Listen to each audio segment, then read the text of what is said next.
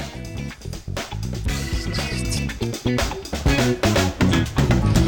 Fala, seus koala! Vamos que vamos falar seus canguru pernetas. Nós somos o Aqui na Austrália Podcast. Eu sou o Edgar. Eu sou o Diego. E esse é o episódio 61 do nosso podcast. E começamos animado hoje, hein? Por que tem o quê? Porque tem o quê? Fala pra mim, fala pra mim o que Cara, que tem. domingão, festa de aniversário do Aqui na Austrália. Você que ainda não fez o registro, será que ainda tem ingresso? Ih, nem sei, vou dar uma conferida aí, mas acho que tá acabando, hein? Tá acabando. Agora, dia 20 de novembro, no Drunk Elephant, Perth CBD. Vai lá, gente. Entrada grátis. Welcome drinks. É isso, a gente Banda falou. ao vivo. Banda ao DJ. É isso, a gente falou lá, né, que, porra, quando te rolasse a nossa, nossa festinha, o Danone aqui, ó, Patrocinado aí, ó. patrocinado. E Então, o que a gente fala É, A gente cumpre, né? A Exatamente. família promete, demora, mas cumpre. Exatamente. Mas vou falar outra parada aqui, importantíssimo. Só vai ter direito a esse free drink de welcome quem chegar entre 6 e 7, né? Não, Tem que chegar cedo, Tem que Tem chegar que chegar cedo. cedo pra garantir a diversão a noite inteira. Exatamente. Chega cedo, molha as palavras E aí já- aí é só vai dançar fluir. aqui, é só aí é só Se resenha. tiver solteira, procura o pai. Que- que- Como é que é? Como é que é? É que é? Se tiver solteira, procura o pai. Aí, Que ó, Gabrielino vai isso, estar. Gabrielino vai estar pra jogo lá. O homem que é jogo. hein? E, pô, queria agradecer muito os nossos patrocinadores aí, a galera que deu a moral pra gente, tá aí, o Gabrielino tá colocando aí todos os patrocinadores que estão ajudando a gente nessa festa. Obrigado sem vocês. Não teria, essa festa não seria possível, né? É isso, é isso. Então, E antes obrigado. da gente. Então, domingão, galera de Puff, chega junto aí. É isso. E, pô, só relembrando, né? Uma festinha de confraternização para toda a comunidade aqui, os convidados, nossos seguidores, então, recém-chegados, estudantes É. recém-chegados, então, vale só a chegar, pena só demais. né? chegar e se divertir com a gente. Oportunidade única também de fazer um networkingzinho, né? Exatamente, aí você fala com os profissionais, se você, pô, viu um convidado aí da sua área, ele vai estar lá, ó. Troca uma ideia com o cara, pô. É isso. Né? E além desses patrocinadores que deram a moral pra gente, né? Estão ajudando a gente a. a- sei lá, como fala, falaria? De que a você- promover, né? Promover exatamente. Power by. Como Power, é que é? é, é, sponsored by. realização, a realização do evento, Isso, né? É, tem também a galera, pô, os nossos parceiros aqui do podcast, a galera que faz possível, né? Que a Exatamente. gente vem aqui e grave um episódio toda semana, né, não, Ed? Então, Exatamente. vamos chamar eles aí, né? É, vem aí, Vem, nossos vem. parceiros. A minha, a sua, a nossa agência de intercâmbio, a West One é tão top que ela tem um até no nome. Inclusive você que está aí no Brasil e quer realizar o sonho do intercâmbio, entre em contato com a West One, vem para Austrália, vem para Perth e realiza. E você que está aqui na Austrália, tá insatisfeito com a sua agência de intercâmbio? Dá uma chance para o Osh One que eles vão resolver o seu problema rapidinho, valeu?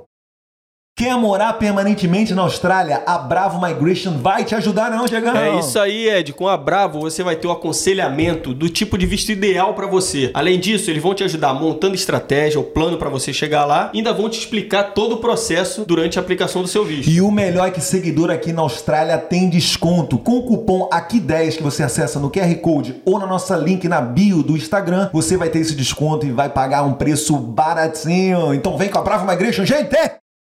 Voltando aqui diretamente dos estúdios West One. Gente, você que tá aí dando audiência pra gente, se inscreve no canal e segue a gente no Instagram e chega, já fizemos o jabá todo. Hoje vamos falar sobre um assunto super interessante. Eu não sei piula nenhuma, mas hoje eu vou aprender. Mas somos Então, esforçados. Somos esforçados, então muito importante para o nosso environment, nosso mundão aí, né? É então isso. nós vamos falar sobre engenharia ambiental. Então com vocês, Tomás Turo, Tomás Silva! Não tem como, é. Eu tava começando a ficar arrepiado, aí ele lançou essa. Aí. E aí, Tomazeira. Tomás. Pa- Para os mais íntimos, Tomazeira. Tomazeira, E Tomazeira. aí, Tomazeira? De boa? E aí, galera, tudo ótimo? Pô, prazerzaço estar aqui. Já fala no microfone aí pertinho.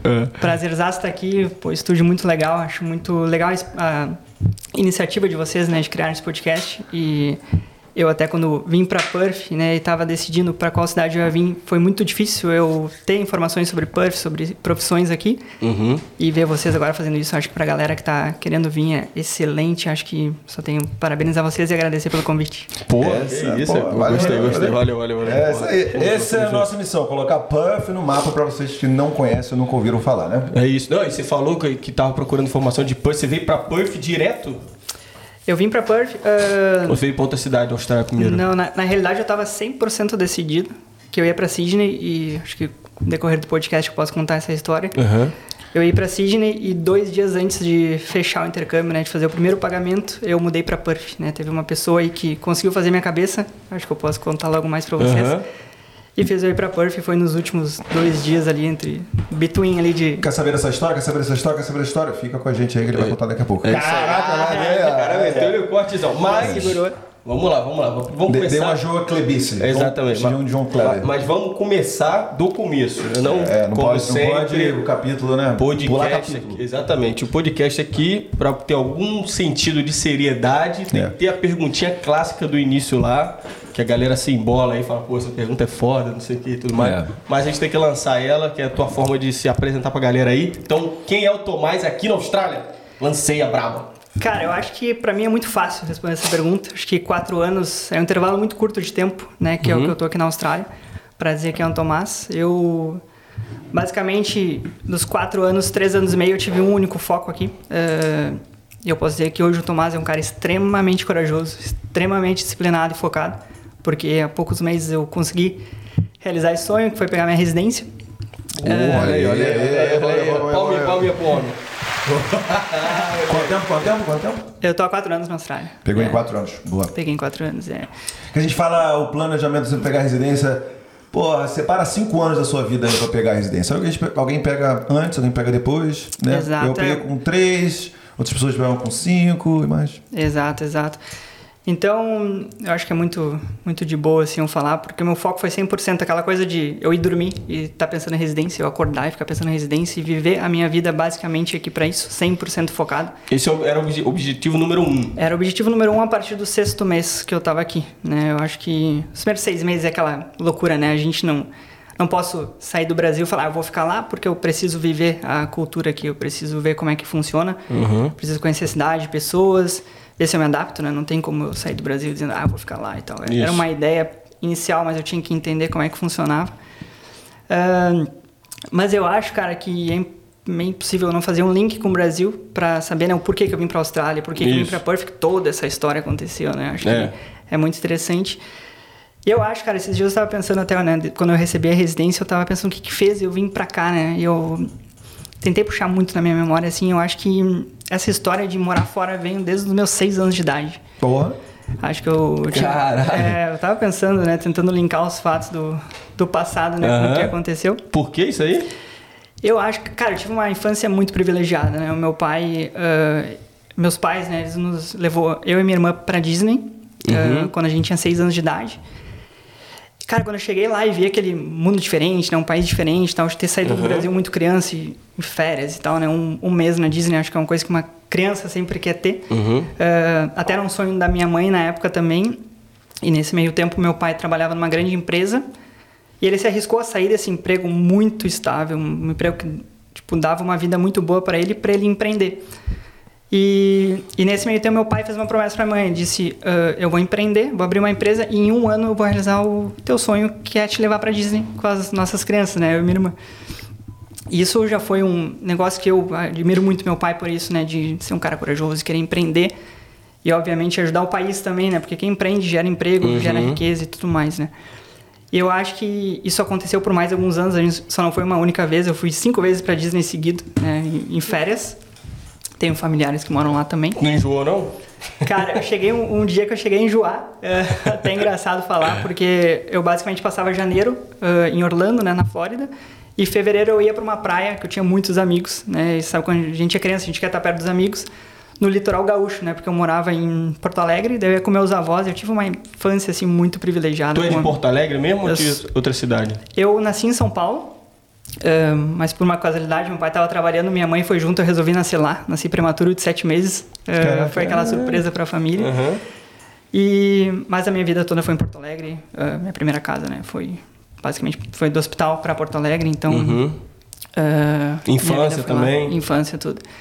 E aí teve um dia que meu pai falou, ah, tá, vamos pra Disney de novo. E eu e minha irmã falamos, não, a gente não vai pra Disney, a gente vai pra Capão Novo, que era a praia que a gente ia. Porque a gente tinha muitos amigos lá. Meu pai falou, como assim, cara? Como é que vocês vão trocar, Tá trocando essa troca?" capão novo pela. É, só que a gente tinha muitos amigos lá, gostava muito de estar com nossos avós também, era muito legal. E, Uhum. ah, vamos mudar um pouco, né? A gente tem alternativas, vamos já fomos bastante pra lá, podemos estar mais aqui e tal com nossos amigos que insistiam pra gente ir pra lá também.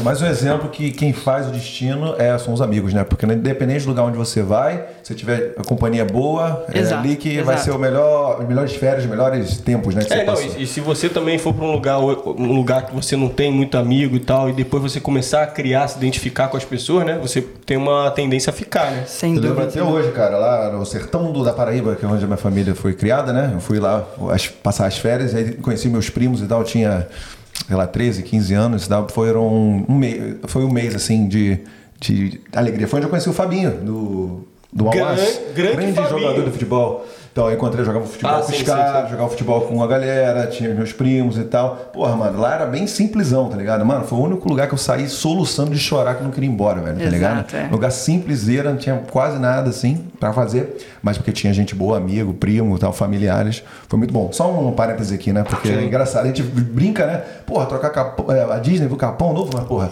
não interessa, mas se você tiver boas companhias, qualquer Exato. lugar é ótimo, né? É, muito E bom. o vice-versa, se você for no melhor lugar do mundo onde tiver gente. Porra, eu fui pra Las Vegas, velho. Desculpa a galera que foi comigo pra Las Vegas, mas não gostei porque eu não tinha uma galera amigo meu. tá Eu achei ligado? que ele ia falar, desculpa a galera que nunca foi pra lá. Não, não, não. Desculpa a galera que eu fui, porque eu tô falando aqui. É claro que ninguém vai ver, ninguém me assiste aqui é, dessa viagem, né? Mas, pô, eu fui pra Las Vegas achando que ia ser, porra, que viagem pica, mas nenhum era meu amigão assim, entendeu? Então chegou lá, não. É, não adianta. críticas, críticas. É, não, você tem que ter boa. boa... não, não é crítica, não é crítica. É tipo, você sabe quando você tem. Sim, é, sim, sim, sim, sim, você entendi. Tem os, a- seus amigos, né, que gostam das mesmas coisas. Não rolou, não não rolou, não, rolou, não teve aquela química, não teve aquela é, química. não Então cheguei lá, falei- aí, aí quando eu vou falar mal do- dos Estados Unidos, que eu já falei várias vezes aqui, isso. aí, Depois eu conversei com outras pessoas, por exemplo, você que foi pra lá e gostou muito da Disney e tudo mais. Eu converso com a galera aqui e falo, não, pô, os Estados Unidos é maravilhoso. Aí eu fico assim, pô, será que é comigo? De repente, a minha experiência. Então agora, a partir do. Depois de vários episódios falando mal dos Estados Unidos, eu falo, de repente foi uma experiência ruim para mim. De repente, se eu voltar lá com a galera, entendeu? Mais, mais próxima de mim, vai ser bem melhor. Então. Tá lançado o desafio aí, né? Vamos juntar uns Bora, amigos. bora, do- bora. Do Comprar um Edgar. ticket aqui agora. Vamos chamar os amigos do Edgar aí pra acompanhar ele pra ir pra Disney e ter uma experiência boa. De né? repente vai ter uma experiência melhor. Valeu. Vamos lá, galera. Vamos lá. Galera que tá assistindo aí, vamos comigo. Cara, eu acho que quando a gente é criança, a gente não. A não ser, né, que tu seja. Vai ter uma ação, por exemplo, ah, eu vou estar no no colégio adolescente, vou pegar um papel, vou molhar o papel, vou jogar no teto, né? Por- tu tem essa ação rápida, mas eu não podia ter uma ação de.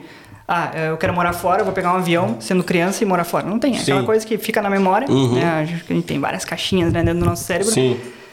E, cara, aquele piscar de olhos, a gente vai, entra no colégio, termina o colégio, entra na faculdade, daí entra naquela correria, né? Que é, cara, con- consegue um estágio, outro tá ferrado, É, eh, corre isso aí. pra, pra crescer na tua profissão, Lei faz da curso. selva, né? Exato.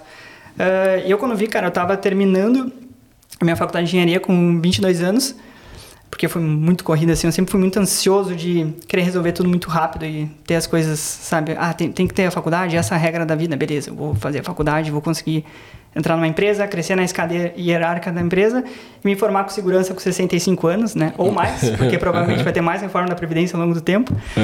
Ah, e aí eu comecei a ver, cara, os meus sonhos, né, as coisas que eu quero pra mim, eu sempre fui muito ambicioso, não tá batendo, não tá batendo. Eu já tinha me formado, já era graduado em engenharia ambiental e pós-graduado em engenharia de segu- segurança do trabalho.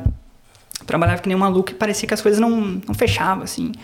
E eu comecei a querer tentar imaginar minha vida 5, 10 anos pra frente. Eu via, cara, acho que não, não vai bater, não vai fechar, né? O que eu quero não, não tá dando aqui. E acho que aquela caixinha que eu, de repente se criou lá com 6 anos de idade, quando eu tava com 28, abriu assim, deu aquele clique, né? Falou, cara, de repente, por que não tentar um intercâmbio em outro país, né? Já que, enfim, eu gostei muito de ir para outro país. Você chegou em outros países também, não? Não, não. Unidos eu, foi o único. eu fui ali na, na América Do Sul? é, Paraguai, Uruguai, Argentina e tal, mas de sair para falar a língua inglesa foi, foi só os Estados Unidos. Sim, sim, sim. Pô, mas deixa eu te perguntar rapidão. Tu, você falou aí que tu, sei lá, não tava rolando lá no Brasil, mas o que que era? Curiosidade de ir pra fora? Porque às vezes a galera tem só uma curiosidade de, de tentar algo novo e tal. Ou era, tu não tava se encaixando no estilo de vida lá no Brasil? Ah, cara, acho que é mais não se encaixar no estilo de vida. ah, acho que ambição, assim, de, poxa, quero, sei lá, querer fazer uma viagem. E daí tu olhar as finanças e, e não bater Ah, muito, sim, sabe? sim. Ah, apesar de eu vir de uma família muito privilegiada, eu nunca tive nada, né, entregue assim. Dado, ah, né? Ah, pai, quero ir pros Estados Unidos agora, toma, não. Meu pai sempre falou, não, tu vai lutar e vai... E foi muito legal isso pra mim, né? É uma coisa é tu com 6 anos, teu pai levar, outra coisa é com É, 26, eu tu falar, ó, pô, paizão, pai. paizão, larga a grana aí. é, ele, tipo, sempre ajudou, falou, tipo, um cara extremamente inteligente, né, que ajudou Uhum. muito e minha irmã a ter boas escolhas na vida, mas a oferecer boas escolhas, mas a gente sempre lutou com as nossas próprias pernas e isso Sim. faz a gente ser, ser humanos hoje como a gente é, né. Uhum. Ah, e aí, cara, parece que com um dia eu acordei assim, em fevereiro de 2018, e eu falei, cara, por que, que de repente eu não vá, né, numa agência de intercâmbio? Eu já tinha pesquisado algumas coisas de intercâmbio do Canadá, ah, e também da Austrália. O YouTube ajudava muito na época, né? E eu vi que o Canadá era um pouco difícil, porque não tinha aquele esquema assim da Austrália que tu vem, estuda, trabalha, né? O Canadá tinha que fazer um, um college lá, uma university, e daí É, depois pós- tu Pós-graduação, né? Um olho assim. é. Suspirou e aí depois consegui, tu conseguia trabalhar e tal, então esse é um tempo que eu ia tocar muito dinheiro e ficar basicamente sem trabalhar. Eu falei, Uhum. cara, Canadá, ainda mais pelo frio também, Sim. acabei meio que escanteando. E aí virou Austrália. E daí, cara, foi um dia que eu fui em, em todas as- as agências de intercâmbio do, de Porto Alegre, é, quatro ou cinco. E aí eu lembro que eu tava 100% decidido Sydney, porque eu, eu basicamente na Austrália eu conhecia ali Sydney, Brisbane e Melbourne. Né? Eu falei, ah, vou pra Sydney, Opera House e tal. Olhava lá o ano novo, às vezes aparecia o Opera House né, Uhum. na TV. E eu falei, cara, de repente vou pra Sydney. Fui nas, nas agências de intercâmbio, peguei o orçamento e vi que todos os valores eram iguais ou muito parecidos, né? Eu falei, cara, pra qual que eu vou me decidir, né? Eu vou pegar a que teve o melhor atendimento, a que se preocupou mais comigo, a que me deu mais informações, além do que eu já tinha visto no YouTube e tudo mais. E, cara, sem dúvida, o West Ham matou a pau, assim, né? Tipo, Aí, a, aí, ó. Porra aí, não, É. foi, não foi combinado, Ó, hein? tá vendo só? a, a Carol, né, que atendia lá em Porto Alegre, cara, ela foi extremamente solícita, assim, foi, foi muito boa a informação que ela passou. E eu falei, beleza, tipo, vou fechar e tal. Aí ela falou, ah, tá, me deu todo o plano ali, o primeiro pagamento. eu lembro que era uma sexta-feira, ela falou, vem na quinta-feira que vem, faz o primeiro pagamento. Nesse meio tempo, se tu quiser, já ir escrevendo a tua carta e tal, pra eu ver como é que tá, né? Porque tem aquela carta que a gente escreve pra imigração, quais são as tuas intenções na Austrália e tudo Uhum. mais. Eu fui, fiz um rabisco ali, né?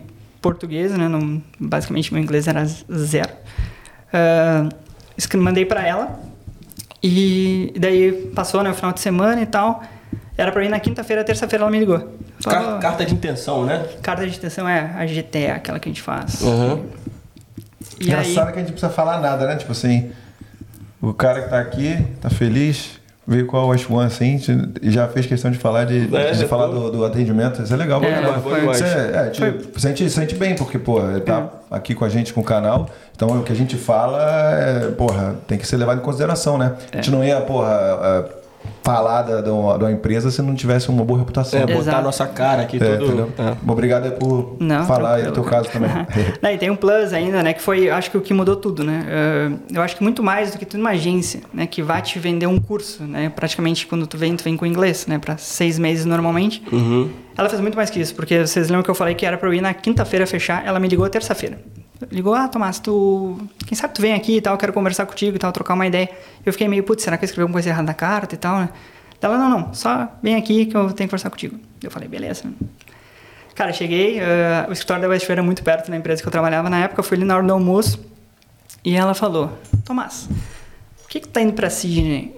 E daí eu falei, cara, porque não sei, eu basicamente vi que tem bastante brasileiro lá, entrei no, no grupo do Facebook e tal, vi que todo mundo se ajuda. Ah, sempre quis conhecer o Opera House e tal. Cidade grande, acho que vai ser de boa, né? Procurar emprego, que é uma coisa que a gente se preocupa muito aqui, né? Quando chega. E aí ela falou, posso tentar mudar tua, tua visão e tal, te mostrar outra coisa? Eu, pode.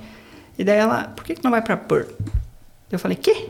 Uhum. dela pra Perth. Eu falei, cara, não sei nem onde fica. E ela pegou um mapinha, né? pegou um mapinha, abriu um mapa assim na mesa, assim, uma vez que nem a gente tá. Aí falou, ah, Perth é aqui. Cara, Sydney era aqui, Perth é aqui, né? na outra costa. outro Eu lado. falei, cara, eu vou ficar muito longe. Eu queria estar na outra costa porque, querendo ou não, as outras cidades estão mais pra lá. E eu tinha um primo que ainda, ele mora na Gold Coast. Eu falei, cara, de repente é uma oportunidade. Vou estar, se der errado em Sydney, eu tô muito perto, né? Uhum, sim. está lá, eu vou para um lugar que eu não conheço, tal, eu fiquei meio assim. E aí eu falei, ah, mas por quê, né? Porque Perth, o que tem para me apresentar de lá? E daí ela abriu, junto com o mapa, pegou uma revistinha. Cara, no que ela abriu o Perth, assim, apareceu a área da City aqui, né? Tipo, aquela coisa maravilhosa, né? Já E- tinha Elizabeth Key? Caralho, fazer essa pergunta, viado. Já tinha, 2018? Ah, tava, acho que tinha, cara, tinha. Já tinha, já. tinha. Se bobear assim, é. É. ela mostrou aquela área assim dos prédios, né? Que eu me liguei mais nos prédios assim e tal. E aí ela virou a página, apareceu ah, a praia de City Beach e a praia de Coros. Eu falei, caralho, né? Aquelas fotos, aquela água maravilhosa. E Fotos virou- com castelinho ali.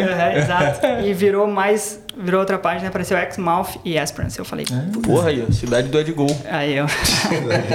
eu falei, poxa, difícil, né? E tal. E ela falou, mas não só isso, não quero só te mostrar as praias. ah, pelo que eu li, ela falou, né? Pelo que eu li na tua carta, ah, tu tá muito determinada a trabalhar na tua área lá e tal. Eu acho que Perth é uma boa ah, escolha para Sim. engenharia. Porque a área da mineração tá lá, é muito forte e tal. Então acho que de repente, pensa, pensa um pouco. A gente dá mais um tempo aí pra te fechar. Eu acho que eu só quero botar essa, essa dúvida na tua cabeça aí. Uhum. Porra, foda demais, mano. Tipo, eu fiquei muito feliz porque ela fez muito mais do que eu esperava, né? Ela- Sim. porque eu podia falar, quero ir pra Sydney, tá aqui, tal, pagamento, fechou, cara, sucesso, né? Cheguei É. em Sydney e sigo minha vida lá, ótimo. Ela conseguiu entrar ali um pouco de ver o- na, na carta o que eu queria e ela já tinha vindo também pra, Uhum. pra Austrália entender que de repente Perth seria melhor pra mim. Sim, pô, essa questão da. Do, é jogo, jogo baixo, né? Você mostrar, você abrir um, um livrinho assim com as fotos de Perth, porque realmente aqui é. pega pesado, né? É. Os lugares e tal. Mas você falou da carta de intenção. É, a gente até tem ouvido ultimamente a galera falar sobre isso aí, porque isso lá na frente, dependendo se você quer ficar ou não, estender visto, isso aí pode meio que te ajudar ou atrapalhar na sua primeira carta de intenção lá atrás. Por exemplo, o Gabriel essa semana aí, renovando o visto, pô, até mandou uma fotinho pra mim e falou assim, ó, caraca, tá encaixando certinho, porque ele vai renovar um visto de TI, Aham. fazendo TI, e lá atrás, quando ele veio, ele nem sabia se ia ficar ou não, ele falou, ah, minha intenção mais pra frente é estudar TI aí e tudo mais, falou assim, né, por falar. E aí hoje, diferente do André, que do Vida Fora André, que veio aqui e falou caiu no pente fino, porque teve uma mudança drástica entre duas cartas, né? Durante o período que ele tá aqui na Austrália. Então, na tua época aí, como é que foi? Foi bem pensando nisso, em já ficar mais pra frente, de repente renovar um visto? Exato, é, foi, foi muito. Acho que a primeira carta é muito tranquila, assim, né? Eu que vim para estudar inglês, eu falava que eu queria estudar inglês para aprender o inglês e voltar para o Brasil para ter melhores oportunidades e tal e crescer na minha profissão. Era, em resumo, basicamente isso, né? E que eu tava vindo para a cidade de Perth, porque acreditava que era uma cidade muito boa e não sei o que, essas coisas que a gente Ah, sim. Padrãozão, escreve. né? É, padrãozão. Eu acho que é bem. A primeira é bem de boa, né? Mas depois, quando eu segui nas outras, foi sempre pensando, né? Porque, como eu falei lá no início, ah, desde o meu sexto mês aqui, quando eu renovei o visto, eu já estava com a estratégia sendo montada. A gente vai mudando ao longo do tempo, vai tendo plano A, B, C, né? Uhum. Pra, pra ficar aqui, né? Então, acho que foi, foi muito de boa, assim, pra mim, Sim. pra escrever e linkando as outras cartas. E só, só voltar rapidinho, por que que, pô, a gente pensar assim, não é tão fácil achar um engenheiro ambiental, né? Por que que tu escolheu enveredar pra essa área aí? Cara, engenharia ambiental é um curso muito novo, né? Basicamente no mundo todo. É, e quando a, a gente tem que ter a, a- acho, aquela coisa de sair do colégio e decidir, Uhum. é, eu não sabia, cara, de fato que eu queria. Eu sabia de fato que eu queria e acho que meu, meu pai foi muito aquela coisa de ser pai engenheiro. Normalmente o filho, né, que acaba vendo e pô, super, super fã do pai, acaba falando, cara, eu vou seguir meu, a linha do meu pai, né? Vou ser engenheiro também. A parte ambiental vem porque eu comecei. Meu pai me entregou uma revistinha, cara. Teu pai é engenheiro também? Meu pai é engenheiro químico. Ah, sim. E ele me entregou uma revistinha, porque ele viu que eu não sabia muito bem o que eu queria. Ele me entregou uma. Só me largou assim no meu quarto uma revistinha de engenharia. Tipo, Uhum. dessa revista aí. Eu comecei a ler e vi que engenharia ambiental era uma profissão que era nova, que ia prosperar muito. Eh, falava um pouco né, de legislações que estavam sendo, cri- já tinham sido criadas há muito tempo e que, enfim, ia ser muito interessante esse curso ao longo do tempo. Eu falei, cara, eu vou tentar. Eu vou tentar, como eu te falei, eu era muito ansioso pra. Cara, eu quero entrar de uma vez na faculdade, quero ver como é que é e daí a gente vê o que acontece, né? Mas eu vou te dizer, quando eu entrei na engenharia eu não tinha certeza. Acho que eu fui ter certeza quando eu comecei a trabalhar. É, o meu, meu primeiro emprego foi, foi numa consultoria, né, que é a mesma coisa que eu trabalho agora.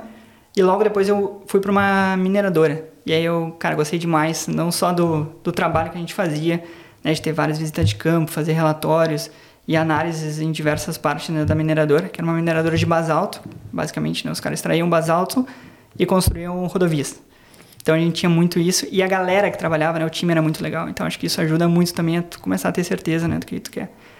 Mas No, no início lá, quando teu pai te deu a revistinha, assim, tu, alguma coisa te prendeu? Da, de você falar, porra, acho que é legal fazer alguma coisa relacionada à engenharia. é porque a revista no fim ah, falava muito bem sobre engenharia metal, falando que era um curso novo, era um- basicamente um incentivo, né? Acho que ele sabia, eu falei, ah, pai, eu vou fazer engenharia Parte metal. financeira também Financeira, exato. pesou um pouco É, também, né? E tava entrando naquela.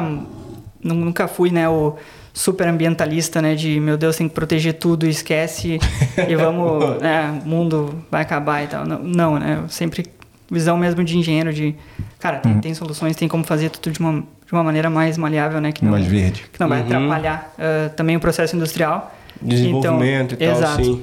E aí eu acabei decidindo e tal, entrei, acho que foi, cara, terceiro, quarto semestre da faculdade que eu fui ter certeza a partir desse, desse estágio, né, que eu fiz numa construtora lá em Porto Alegre. Ah, então, pô, é da hora você falar, esse, é, mandar o papo reto mesmo, que não é aquela parada de tipo assim, nossa, eu sou louco com esse negócio de, de ter relação com, com o meio É, ambiente, com não sei o quê. É, É eu- a- acho que eu fui, cara, descobrindo assim ao longo do tempo, né, como é que funcionava e que tem soluções, não aquela coisa de eu subir no palanque, cravar a bandeira verde e falar, não, a gente tem que fazer tudo assim, esquece, para o processo industrial, porque o país precisa né, de processo industrial, precisa, querendo ou não, quando a gente teve a Revolução Industrial, tinha muita contaminação e a gente olhava aquilo, né, era o que mostrava progresso para o país, né, ter aquelas fumaças e tal, saindo de tudo que era chaminé. Sim. Então, aham. obviamente, ter o controle disso é essencial, ter o controle de uma contaminação é essencial, mas eu não posso, né, de repente, ah, não, vamos parar tudo e é tudo verde, né?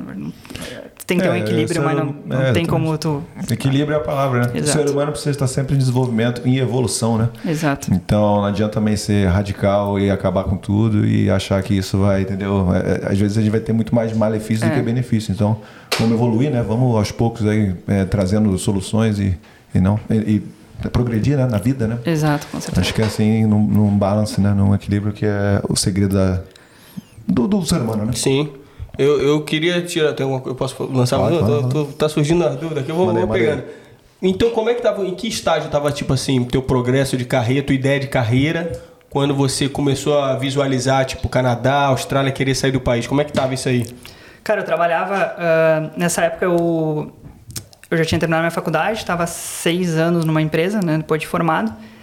E. Ah, é, tu terminou com 22 anos, né? é, Que você falou. É, 22. E aí eu. Novinho, né? É, a ansiedade, 22. a ansiedade bateu, vamos correr, velho. Quantos anos de, de, de faculdade? Cinco anos. Cinco anos. Porra, Tô novinho. com Eu 17 corri, já. eu corri, né? Porque normalmente na engenharia a galera fica, né? Então É. acaba rodando uma cadeira ou outra. Então Você, fazia mais matérias? fazia, fazia. Ah, Cara, entendi. Teve um semestre que eu ia fazer rápido. 10 matérias, cara. Eu tinha aula sábado, sábado de- manhã e sábado de tarde, velho. Porra, deu a vida, Aí a gente fazia churrasco de tarde na faculdade lá com o professor, né? Bem engraçado. né? Caraca. Tempo e dinheiro, né? Eu queria acabar de uma vez e foi. Foi tudo, Muito bom. tudo correu muito bem. Depois logo eu entrei numa Uhum. pós-graduação por mais um ano e meio, que daí eu fiz engenharia de segurança do trabalho. Que eu cheguei também a...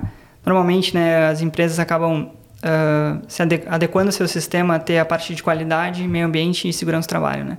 Então já tinha um conhecimento sobre a área da qualidade, que a gente acaba aprendendo até na, na engenharia em geral, né? Ah, em geral, ou qualquer engenharia, né, pega muito a área da qualidade. E a parte de segurança do trabalho eu aprendi na pós-graduação, então até atuei também em algumas perícias para o governo lá e tal, mas nunca foi muito a, a minha área, eu foquei mais na parte de meio ambiente até aqui para a Austrália também. Vamos, vamos focar aqui, pedir um parênteses aqui, você viu, né? A questão do, do inglês e português, né? Uhum. Meteu um general aí. Isso é mais uma coisa que também acontece comigo, né? Falar em general, né? É. Em geral, É. a gente vai em português e fala em general. em general.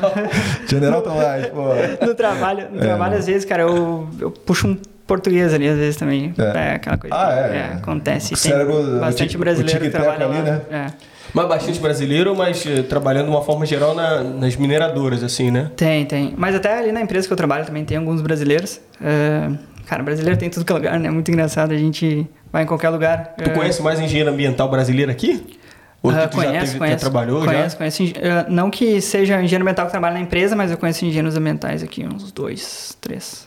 Pô, legal. Estão aqui em Perth. é. Tem uma gente aí que a gente imagina aqui, cara. É impressionante, né? Gente de qualidade, trabalhando nos maiores, nos diferentes ramos, né? Aqui, pô, muito top. Exato. cara. Cara, porque, pô, por mais que a gente pense assim, né? Pô, comunidade brasileira aqui, a gente conhece uma boa parte, ou um amigo acha, de alguém. né? A gente acha, Acha, né? gente acha Exatamente. conhece, a gente né? acha que conhece uma boa parte e tal. Só que, porra, às vezes a gente fica trocando ideia. Porra, essa profissão aqui não vai ter aqui, não, vai Brasil. É. Tu vê? Aí do nada, se você for ca- catucando ali, você. É.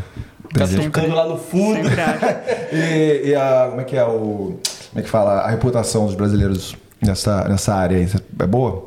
Ah, sim, Dia a dia, assim, você ouvindo, assim, é, o Não, pessoal muito gosta. boa. Eu acho que na empresa ali tem bastante brasileiro. Cara, brasileiro é foda. Não tem como, como dizer, os caras trabalham.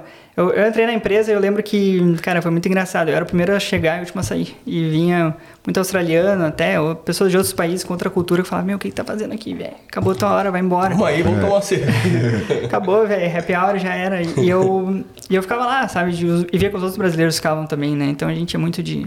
É. Disso que a gente vem, né? Do, do outro lado, de, cara, querer mostrar. O crescimento vai vir eu mostrando. E se eu mostrar mais atitude aqui, eu vou crescer mais. A gente traz isso pra cá. E não adianta estar enraizado em nós. É.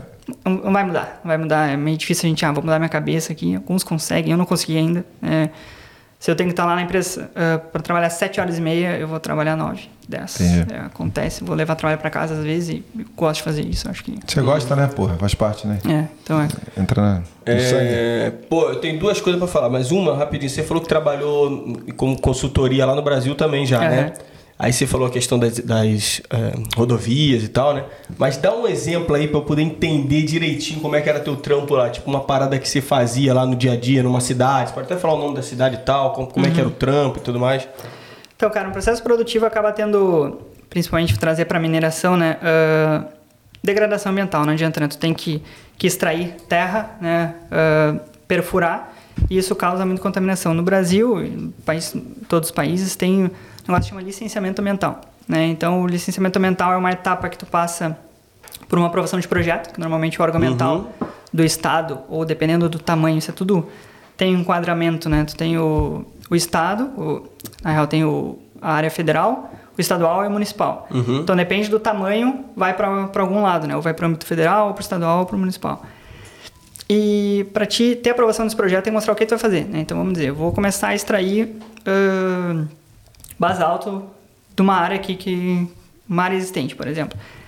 Para te extrair isso aí, tu vai causar muita coisa ao redor, né? Tu vai causar barulho, tu vai causar geração de resíduo, tu vai causar de repente uma contaminação no solo que pode né, ir para água e correr para vários lados.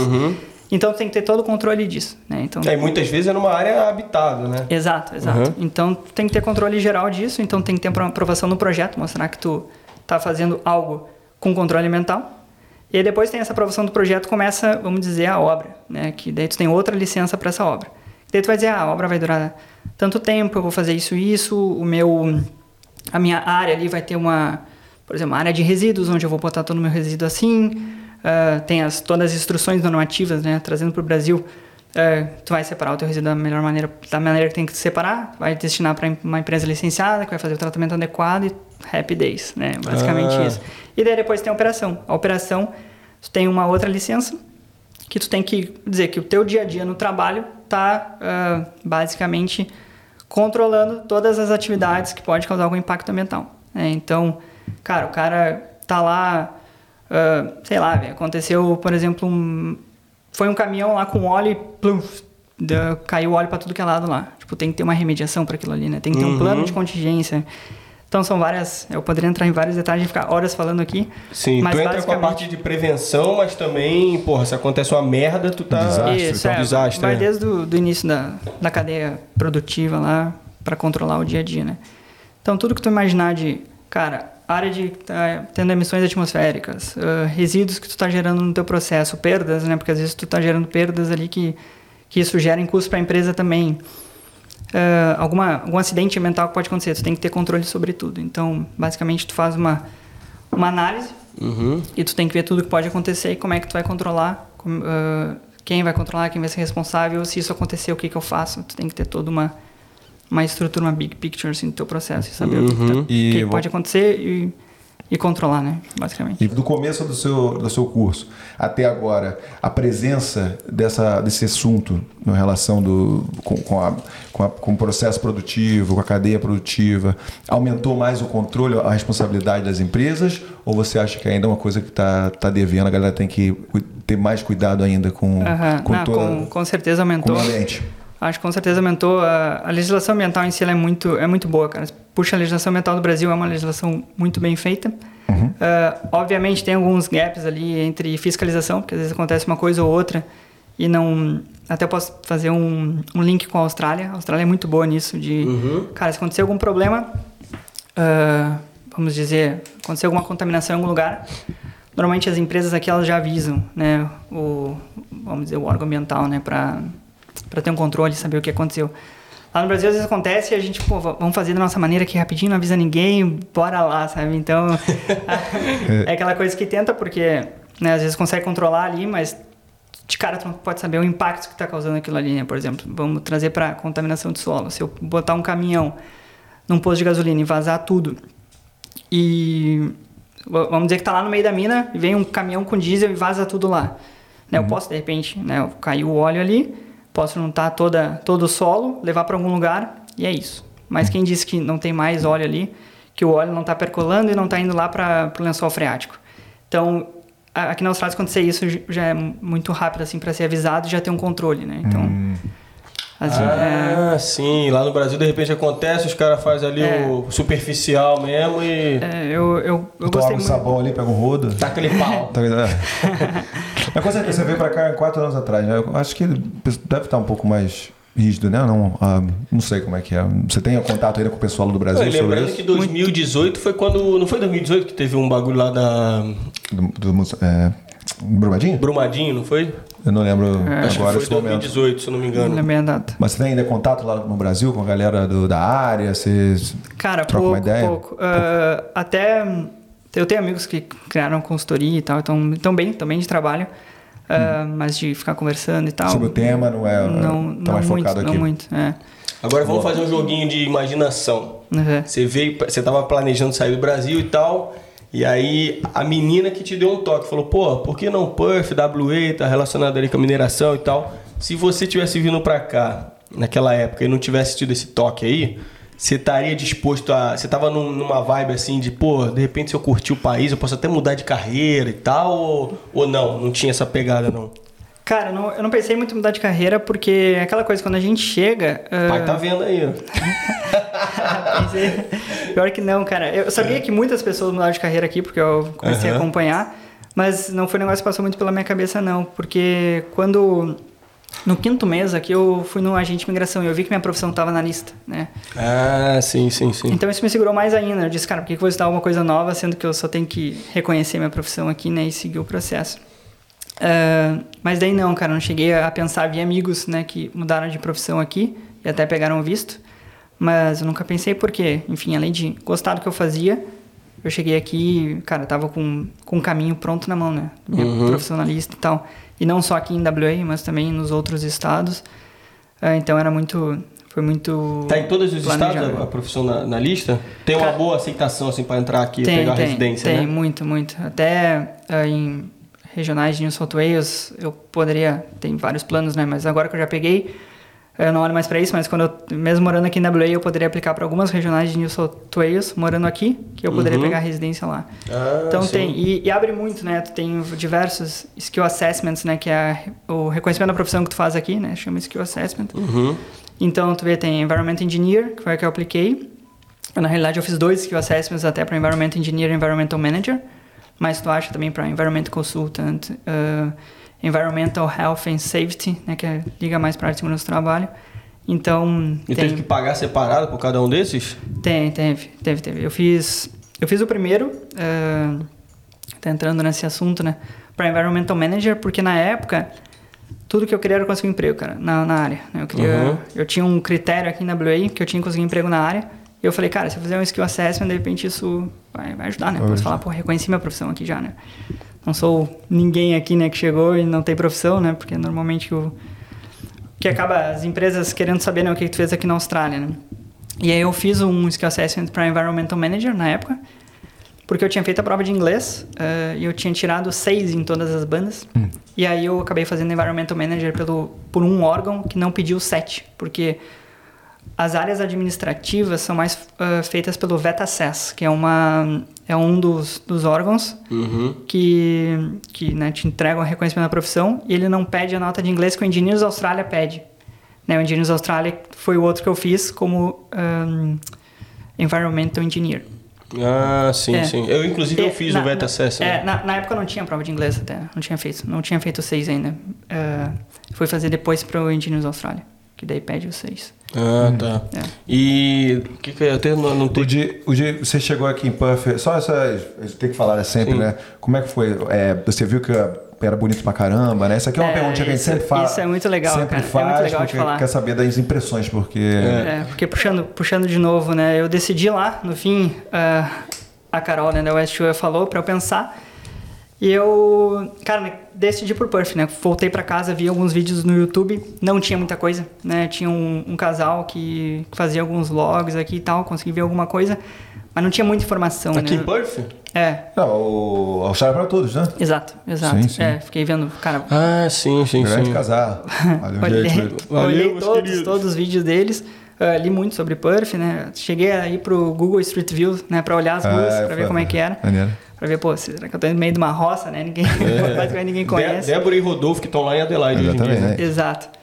Ah, e aí eu, bom, defini por, por Perth em fevereiro e meu embarque ia ser em setembro, né? Comecei a, aquela parte de pagamento e aquele desapego, né? Que tu começa, putz, né? Contagem agressiva, daqui a pouco tô embarcando e tal. Tu deu uma paulada só ou tu foi pagando aos Não, poucos? fui pagando aos poucos. Ah, tá. pagando aos poucos. Ah, e aí, cara, nesse, nesse meio tempo falei com um amigo meu, foi bem engraçado que ele morou aqui há uns seis anos, seis, é, seis anos em, em Brisbane e Melbourne.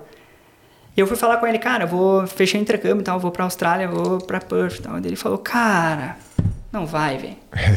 Não vai. E sabe aqueles caras que, cara, o cara ficou muito bom na reclamação. É. O cara reclamou demais. Falou, cara, tu vai pra lá pra quê, velho? Tem tua família aqui, tem teu emprego. Querendo ou não, se tu não tá satisfeito, daqui a pouco tu vai crescer na, na empresa, né? Pode conseguir. Quer estudar inglês? Estuda aqui, velho. Tem um monte de, de escolas e tal. E, cara, ah, sabe quando. Normalmente, quando tu, tu vai pedir opinião pra alguém, tu espera o reforço positivo da pessoa, Sim, né? sim, sim. E foi totalmente o contrário.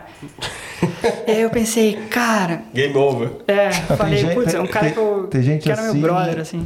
Aqui, em- É. inclusive. Sim, né? sim. Exato. Que tem esse reforço negativo aí. É, exato, Eu exato. diria, Aqui, eu aqui. diria que tem gente aqui que você pergunta, pô, você tá lá no Brasil, você fala assim, pô, você tá morando aí há há cinco anos aí em É. Perth, pô. O que, que você acha? Eu tô pensando em Não, não. mas, pô, difícil. mas, mas tu quer, ficar, tu Vale quer ficar aí? Tu quer, quer mudar? Quer ir embora? Não, mas eu tô de boa aqui. Porra, então caralho. tá Não vem não, não vem não. Muito difícil aqui, Exato, é muito perigoso. Aqui, pô. Mas eu não vou embora. Mas eu não vou não, vou, não. vou ficar aqui, eu tô Exato. pensando, eu tô, tô, O cara- tô cara- aplicando meu visto, tá ligado? Vou pegar a residência, Vou mas a não vem não, vem não, porque aqui é muito O ruim, cara- tá ligado? o cara Depois de um consegue- ano eu pegar a cidadania, mas... eu tô- O cara consegue o negócio e desencoraja os outros, né? Mas nessa do meu amigo foi diferente, porque ele tentou a residência, não teve bom planejamento e tal, e ele voltou. É, E, cara, depois que ele me falou isso, eu tive dois caminhos pra seguir, né? Ou eu, eu via isso e falava, não, pô, pra que que eu vou sair daqui? né? O cara tá certo, né? Por que que eu vou sair daqui? Porque ele falou, é tudo verdade, eu tô, tô trabalhando aqui, minha família e tal. Ou eu podia olhar isso como um discurso mais motivacional na minha vida e falar, não, velho, eu vou lá e vou fazer diferente, né? Eu vou ter minha história e eu quero muito viver isso, né? Uhum. E, cara, eu até fiz algumas perguntas pra ele mais, assim, pra tentar ver se ele mudava. E aí, no fim, eu falei, tipo, sabe quando o cara fica tolerante, fala, ah, tá, meu, fala aí o que tem pra falar, eu vou ouvir aqui até tu parar de falar, eu vou embora e eu vou ir pra lá, independente de qualquer coisa. E foi o que aconteceu, né? Passou, chegou setembro, e aí essa história, cara, eu vou te dizer que basicamente mudou a minha vida aqui. Né? Eu tive muita sorte, agora eu vou contar essa história. Uhum. É, eu quando tava pra vir, aquela coisa, né? Pô, vou ficar onde, né? A primeira coisa que a gente, depois de tudo se acertar, visto aprovado pra onde, é que eu, onde é que eu vou dormir, né? Eu acho que é tática de sobrevivência. Estou respirando, agora preciso só um lugar pra dormir e comer, né? Um teto, Basicamente é. isso. E eu tinha visto o Airbnb, né? Eu separei, assim, em três links, ah, que eu tinha visto umas casas aqui, tudo aqui pela volta da City. E eu falei, cara, ah, vou pro Airbnb e tal, tudo certo. E aí, cara, nesse dia que eu tava. eu tinha feito uma listinha assim, né, de tudo que eu tinha que fazer e tal, arrumar mala e tal, fechar o Airbnb. ah, eu falei, cara, eu vou fechar o Airbnb hoje de noite. E, só que naquele dia eu, eu tinha despedido na minha empresa, né, que eu- onde eu trabalhava. Eu fui me despedir da galera do marketing lá. E eu cheguei lá, entrei na sala da diretora de marketing, era muito, a gente fazia muitos programas juntos ali de, de parte de gestão ambiental. E ela falou: Ah, Tomás, eu tenho uma pessoa, eu não sei se ela mora em Perth, mas eu acho que, eu acho que sim, eu vou ver.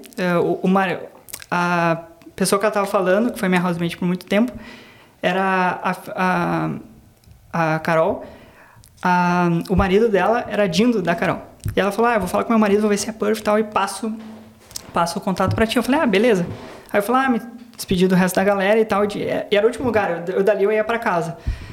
E aí, cara, eu tava saindo, assim, tinha me despedido de todo mundo, tava saindo e a Doris, né, que era a diretora de marketing, tava numa reunião e eu passei assim, só abanei e ela me chamou e falou, Tomás, Tomás, vem aqui, vem aqui. Então, ela parou a reunião e me entregou um papel com o número de telefone da Carol.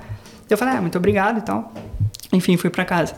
Cheguei e mandei um WhatsApp pra Carol, né, falando, oi, tá, meu nome é Tomás, tô indo pra Perth e tal, a Doris passou o teu contato, se tu puder me ajudar em alguma coisa, tal, aquela coisa, é um... Qualquer informação é válida, né, quando tu não sabe absolutamente Uhum. nada, né, ainda mais da cidade. Ah, e ela falou: ah, ah, de boa, fica aqui em casa. Fica aqui em casa pelas primeiras semanas. E aí depois, enfim, tu, tu vai te resolvendo aqui, vai seguindo a vida. Cara, isso mudou tudo, né? Porque não precisei mais ver Airbnb e tal. E aí eu cheguei, cara, muito demais, assim, eu cheguei, ela, ah, eu te busco no aeroporto e tal. Pô, outra coisa muito boa, né? Porque, pô, no, Porra. chegar no aeroporto com mala e, pô, Moral, tem que Moral, moral. Moral. Buscou no aeroporto e... Qual era a nacionalidade da Carol? Era? Brasileira, Ah. é. Falar da... é. Dá uma E moralzinha aí, pra tu. cara, e aí tá, cheguei lá né, na, na casa deles, né? A Carol e o Gustavo, que moraram, foram meus housemates por muito tempo. Qual bairro que você foi? É, em, em Angebup, cara, perto de Coogee. Sim, sim, sim. É. E aí cheguei lá, cara, pá, morto, assim, sono, cansado e tal, dormi. E aí no dia seguinte, já aquela loucura, pô, tem, tem que achar um emprego, né? Não tinha vindo com muita grana. Basicamente aquela grana pra dois meses e Uhum. Pô, mas tu, economizando. tu- Isso aí é parte da grana, também pesou no- de tu pegar. Mas se bem que você falou Airbnb, Airbnb normalmente é mais, Mais caro, caro, né? porra, é mais mas caro. não teve aquela, que- aquela opção de homestay, não? Que você pega, você vai ficar numa casa. É, vezes existia eu- mais eu- essa porra. não existia mais, será? Não sei. É, eu, eu não, não cheguei a pensar, cara, nisso. Não, não sei se na época eu não pesquisei e tal, mas eu tava com o Airbnb na cabeça e acabei tendo isso, né? Bom Uhum. que Só que surgiu. normalmente esse homestay é relacionado à escola, né? É, eu acho que tá acabando essa parada. É, eu acho que isso aí já não, não, não, tenho visto a galera fazer mais isso, não, É, não realmente. sei. Bem mais caro, às vezes Quando você vai um, cheguei, um era- buraco, né? Vai pra ficar com a galera estranha, né? É. Então, não sei. Exato. Daí, cara, olha a sorte que eu tive, né? Eu cheguei lá, daí fiquei naquela coisa, ah, tem que, tem que achar um emprego, tem que achar um emprego. Daí a gente, bom, chega aqui, primeira coisa, faz a conta no celular e tal, né? Pra se tornar comunicável aqui. Ah, e aí eu entrei no, no Brasileiros in Perth, no Facebook, e tinha um cara lá, cara, emprego ah, no cinema que eu trabalho e tal, shift da, começa meia-noite. Eu falei, caraca, velho. Limpar É. pipoca. Exato. Limpar o quê? Pipoca. Pipoca? É, é, pô, no cinema. Ah, é? Ah, tá Não sei, vai falar agora. Trabalho, vai, vai. trabalho, trabalho de cleaner, né? Começar meia-noite no, no negócio de cinema, pô. é, no apagar das luzes ali. E aí, cara, eu ah, sei falar inglês, tal, aquele medo todo. Daí eu, naquele dia, eu conheci o meu, meu housemate. E aí eu falei, cara, por favor, fala pra mim no telefone aí com o cara, vê a hora, porque eu não entendo nada, não sei nem. Você não tinha inglês mesmo? Cara, muito. Muito caro. Telefone, então. Famoso, famoso ca- inglês cachorro, velho. Por que tu não queria estudar, não gostava? Cara, eu tentei fazer inglês no Brasil, mas na época eu fazia pós-graduação também, então, cara, eu mais pagava do que Ah, na escola. né? entendi. Não absorvi muita coisa, não. Inglês Entendi. cachorro. Inglês cachorro. Questão de prioridade, né? É, Boa. aí acabei, enfim, acho que foi a melhor coisa. E até falo pras pessoas, é muito bom vir pra cá porque ele te obriga, né? Não tem É. aquela coisa. Ah, sim. É. E aí ele falou e tal, eu fui lá, fui fazer o trial, ah, cheguei lá às 11, né? O shift começava meia-noite, cheguei uma hora antes. Aí, bom, começou ali o cara falou, ah, pega o, o vacuum aí, começa a passar aí, entra sala por sala, né? E manda ver. Aí tava lá, né, velho, tipo, pensando, pô, três semanas atrás tava no escritório, né, fazendo um monte de, de coisa no computador, coisa importante e tal, agora tô aqui passando um, um vacuum nas na- na pipoca. nas pipoca, eu falei, bom, é isso, né? Maneiro, isso é uma profissão nova aqui. Profissão nova. Cleaner de cinema. Ninguém nunca mencionou. É, foi, Topzera. Era ali no, no Rain Square, Square, sabe? Ah, sim, Na- sim. Ali é. no Palace? Exato, Palace Ah, no Cinemas Palace. Cinema. Porque, É. mano, é uma parada que é tipo assim. Eu não tive essa, essa experiência que você teve, você sair do office e fazer, tipo, eu, primeiro trampo, praticamente comecei a trabalhar assim aqui, né? Então, É. que aparecesse, mas, pô, imagino que na tua situação aí, meio que aquele primeiro choque, assim, de Exato, realidade, né? Exato. E aí tá, foi, né? Tipo, acabei começando lá. Só que daí, cara, o shift terminava às três da manhã. Daí eu saía às três da manhã ali caminhando em direção ao trem. Quem disse que o trem tava aberto? Não tem, tem. É, Trem três fechado, horas não tem, pô. E aí, dorme aonde? Dormi- Morava, tipo, Muito sei lá, longe, é. 20 E é e poucos, boa 30 pra- quilômetros, né? Não tem como comer a pé, né? Eu falei, cara, eu vou me jogar aqui mesmo, né? Esperar o trem abrir, três da manhã. Aí, ó. Tem que fazer flexão, não? Frio do caralho. Fui setembro, tava frio, cara, tava frio. Tem que fazer flexão, pular, não? Eu só fazer polichinelo, que nem uma amiga Só, aqui. só fui ali, cara, e tal. E foi muito engraçado, porque depois veio outras pessoas, trabalhavam e tinha brasileiro no meio, né? Que tava trabalhando em outros shifts e tal, e tava indo pro trem. Eu falei, cara, vocês aguentam fazer isso aqui e tal. Os Caraca, caras então a galera espera mesmo, normal? Esperando ali, esperando ali no trem. E aí tá, Duas o trem horas. e tal. Não, é, uma hora e meia, duas horas, né? É, foi umas duas horas. Caralho. Deu pra dar uma cochiladinha ou... Ah, velho, o cara fica. Aquela coisa de você vindo do Brasil, fica meio espiado, assim, de ficar olhando, será que não vai Ah, ninguém sim, aqui, né? sim, não tá sim. acostumado ainda. Aham. Caraca, Mas enfim, cara, fiquei ali e eu falei, cara, não vai dar, né? Porque, puxa, tinha aula, não tinha de manhã e tal, não tem. Como é que era o, o teu, a tua rotina lá de cleaner de cinema? Fiquei curioso, pô.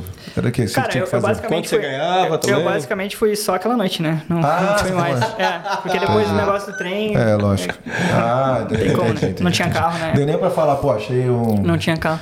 Achei um- uma notinha de 10 dólares, É, negócio. não, nem deu pra é, falar cara, porque não foi- teve eu tempo fiz de um trial. Boa, boa. Eu fiz um trial, acho que sendo da meia-noite às três da manhã, cara. Ali, as três horinhas de trial foi 30 dólares a hora. É. Aí depois recebi ali no, Ah, sim. no famoso ABN. ali, né? Boa, boa. É, mas aí, cara, as coisas, tipo, baita sorte que eu tive aqui, eu comecei. Eu voltei pra casa e no outro dia eu tava Tu falou isso ajudando. pros teus pais? Cara, não, não falei. Não Caralho, sabe, não sabe que eu dormi, não. Não sabe, né? Não, não. Estão sabendo agora. né? É, eles sabem que eu trabalhei no cinema, mas não sabem que eu dormi na rua. Se tivessem falado, eles iam ficar bem preocupa- preocupados, Não, certeza. né? Principalmente Deu tudo minha certo, mãe. galera? Principalmente certo, minha galera? mãe. Caraca, aí. E Qual aí- é o nome da tua mãe? Porque geralmente a galera se abre pra gente. Os convidados falam as, as, não, as piores histórias, as histórias mais sombrias. É, Eles falam, É, se aqui. abre aqui no podcast. Né? A galera, pô, mãe, minha mãe não sabe disso, tô falando só pra vocês. Aqui, aí, mais um, mais um É. Tem que ser exemplo. né? Cara, aí no, no dia seguinte, eh, eu falei, fui conversar com os meus e disse, ah, cara, trabalho ok e tal, não era tão pesado assim, porque todo mundo fala "Ah, muito pesado e tal, "Ah, ok, faria de boa, ah, mas falei, a hora me quebra, né? Eu É. não tenho carro e tal. Não tinha carro. Dormir na estação, pô. É, e aí foi um momento que eu, cara, conversei muito com o meu housemate, o Gustavo. E, cara, os dois, né? O Gustavo e a Carol são aqueles anjos que descem na nossa vida, assim. Enfim, foi demais. A gente começou a conversar ali, perguntando muito da minha, da minha vida no Brasil e tal, a gente cortando grama ali. É, e ele perguntando e tal, eu fui contando, contando, contando. E aí eu fui no supermercado, cara. No supermercado ali comprar algumas coisas. E quando eu voltei, eh, tava eles dois na sala, assim, eles falaram, cara, vamos falar contigo. Eu falei, putz, só falta eles falarem, procura outra casa e tal, É, né? Puxa. peito. Eles falaram, cara, a gente vai te dar um carro. Caraca, velho, não é possível. Porra, valeu, Gustavão e Carol. Carol, grande Porra. casal. Aí, eu, cara, eu levei um susto assim, como assim, cara, me dar um carro? Ele, cara, eu tô precisando de um carro aqui, eh, eu vou sacar a grana, vou te dar na tua mão, tu vai lá, compra teu carro e tu vai me pagando como tu puder, né, de boa. Eu acho que ele conseguiu sentir, cara, o quão, o quão afim eu tava, né, de, de, enfim, buscar meus objetivos aqui. Eu acho que, cara, essa aí do vou te dar um carro fez assim, cara, não tem mais limite. velho. Eu vou fazer tudo que eu Cara, tiver tá que fazer aqui. velho. Cara, tá maluco. Vou fazer o que for pra fazer aqui e gratidão eterna pra eles, né? Gratidão eterna. Aí eu fui lá, cara, comprei um carro e um brother meu que tava aqui, na real, eu conheci ele de Porto Alegre, mas a gente não era tão, tão amigo, que é o André Siqueira. eh, guarda esse nome, vai ser um excelente agente de imigração futuramente. O cara é Aí, muito bom, brasileiro. Tá aqui eh, também, já é residente e tal.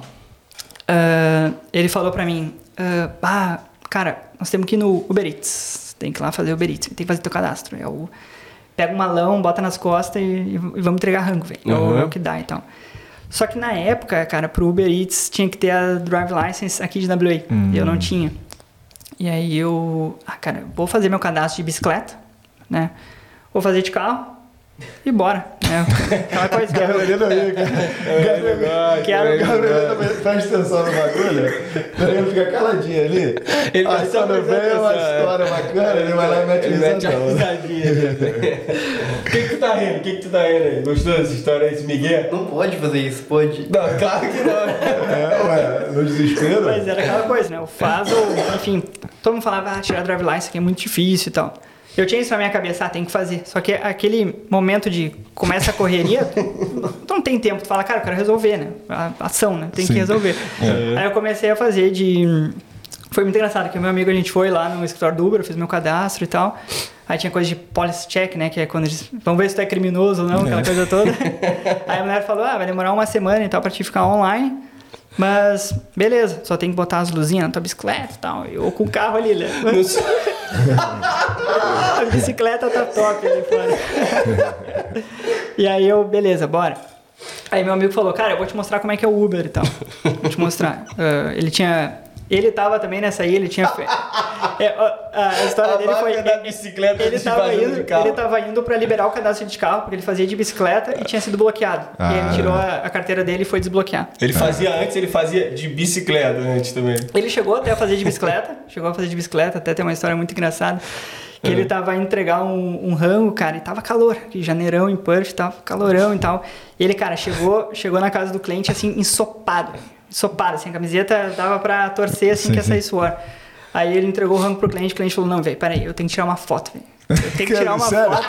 Eu tenho que tirar uma foto pra mostrar meus amigos, velho. Caralho. O O cara tirou uma foto mal. tirou uma Caralho, a foto. galera tirando. Pega Onde fora. co- Cara, judiando do E ele maluco. posou aí. pra foto? Fazer uma foto. Tira aí, tira aí, olha. E aí, cara, Pica, pica, pica. Nesse dia a gente saiu ali do. Na época tinha, agora não tem mais, né? Online, mas tinha o escritório do Uber.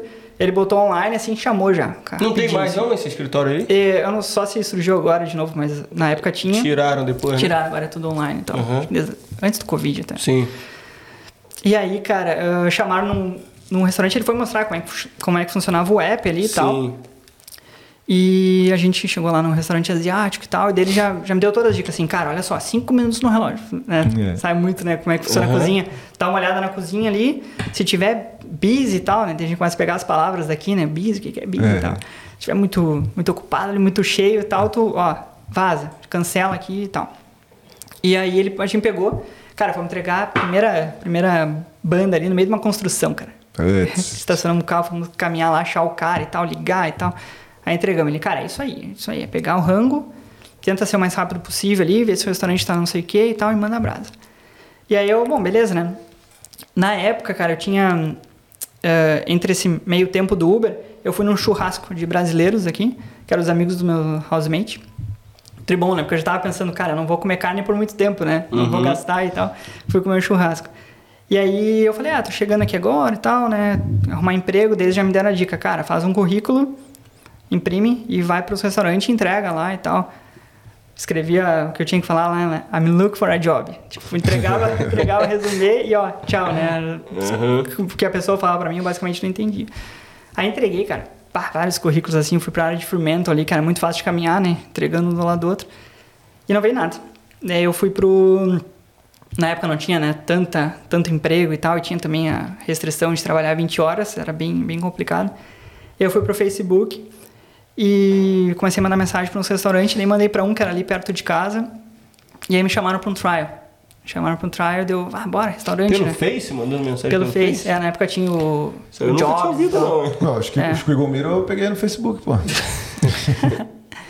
Ele falou, "Mano, fez mó- um, um questionário de 30 perguntas pra eu responder, velho. Pelo Facebook. Pelo Facebook, É. comecei a conversar e tal. É, esse foi bem rápido, assim, eu mandei, cara, não deu dois minutos, a pessoa mandou, ah, vem fazer um trial hoje. Eu, caraca, velho, sorte, sorte do dia, né? É. Bora. Cheguei lá, cara, um restaurante italiano e tal. Cara, hoje eu fecho meus olhos e lembro eu trabalhando lá, lavando louça, né? Porque eu, quando eu cheguei, eu acho que fazia bastante tempo que ninguém ia lavar a louça lá, porque, cara, eu nunca vi tanta louça na minha vida. Ah, Chegou... não era, não era garçom, você tava procurando, Não, não. até por causa do inglês, né? É, não, Era- zero inglês, não, Uhum. não tinha como. Cara, eu lembro que a pessoa mostrou assim, eu tinha uma, uma bancada assim, eu dobrei, entrei na área da cozinha, olhei aquela máquina gigantesca, né, que tem, né, levanta e Uhum. baixa. Cara, quando eu tava olhando assim, já chegou uma, uma mulher com uma bandeja, velho. Mas muita louça, muita louça já largou assim. blum, E eu, caralho, velho, eu vou lavar essa merda. Começa aí, começa aí. Começa aí. Cara, e era sexta-feira ainda, restaurante super busy e tal. O que, que, tu, o que, que tu sente quando acontece isso contigo, Gabriel? Quando vê essa bandeja aí? Quem ficar parado vai tomar um... Porque, porque eu estou fazendo isso? O que, que tá fazendo na minha Taquei vida? pedra na cruz? Aí foi, cara. E eu fiquei nesse restaurante muito tempo, né? Eu- claro que eu ta- tava fazendo Uber nessa época, de cadastro de bicicleta, mas fazendo de carro. E aí, como o mundo é justo, né? A gente tem que respeitar as regras, comecei a receber e-mail do Uber. Cara, que era basicamente assim, tu acha que a gente é otário? Dá pra ver que tu tá indo muito rápido. Não tem como tu tá pedalando, né? Tu tá É. fazendo de carro. Esse é o primeiro warning. Tem mais dois. E eu, em vez de ir lá e fazer a tal da carteira, falei, ah, Ignorei. deixa assim, velho. Vamos lá. Vou mais devagar. E eu fiquei, cara, um bom tempo fazendo. Tu falou, vou, vou mais devagar agora, vou dar um migué e tal.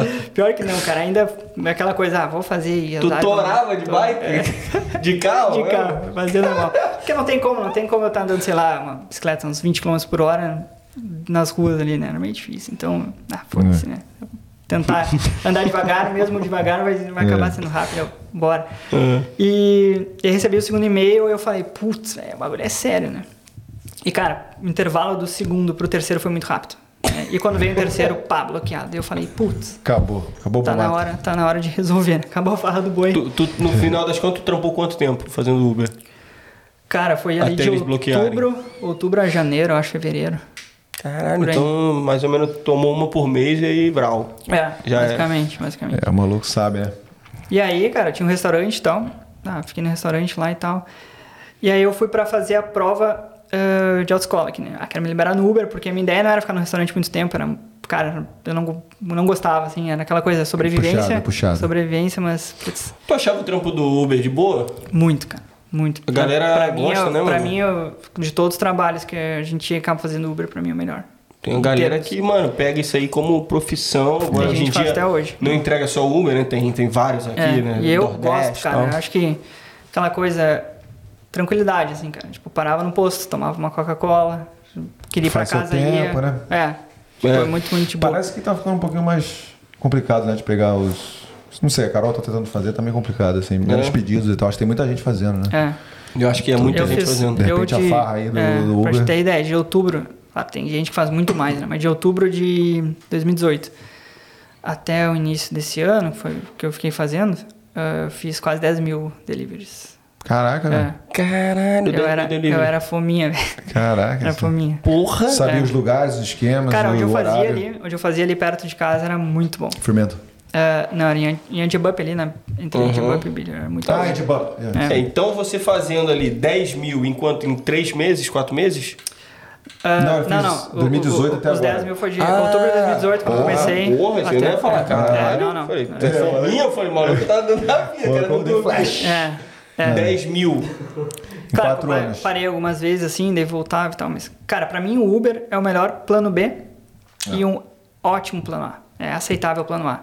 Né, se a pessoa quer vir trabalhar de- de Uber Eats, pff, tranquilo. Se eu tivesse essa informação aqui, acho que quando eu fazia não era tão bom.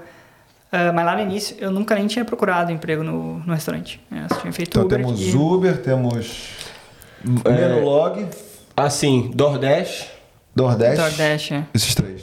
Uber, Menulog, Nordeste, tem o Deliveroo. Deliveroo, pode É. crer.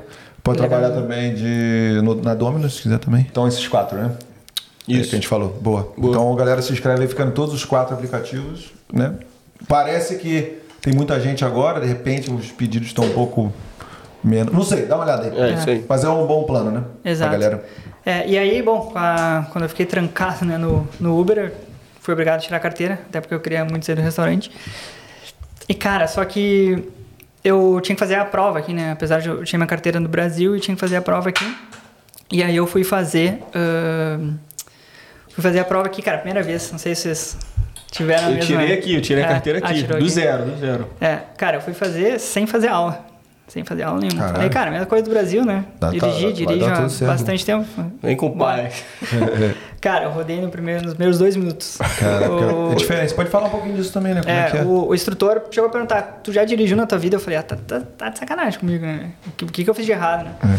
Ah, já que tinha aquela coisa do blind spot check, né? Que tu tem que olhar pra trás, né? Em vez de tu olhar no... Pô, Retrovisor. Cara, cara, tem três espelhinhos aqui pra eu olhar. Você tem que. O tem que tenho virar tua cabeça. Tu vira a tua cabeça, velho. Tem que virar a cabeça. Eu falei, cara, tá de sacanagem. Eu não tinha virado a cabeça. Rodei. Rodei direto assim. daí Eu falei, putz, eu tenho que fazer uma aula, né? Porque aqui é bem diferente, né? Sim. Eu achei bem tosco também, velho. Porque, puxa, três. Ah, pra Mas o no, ponto, no, ponto cego, né? no teste também do Brasil, tu também tinha que botar a cabeça pra fora, não? Do- Ah, da- quando eu- Na hora que você...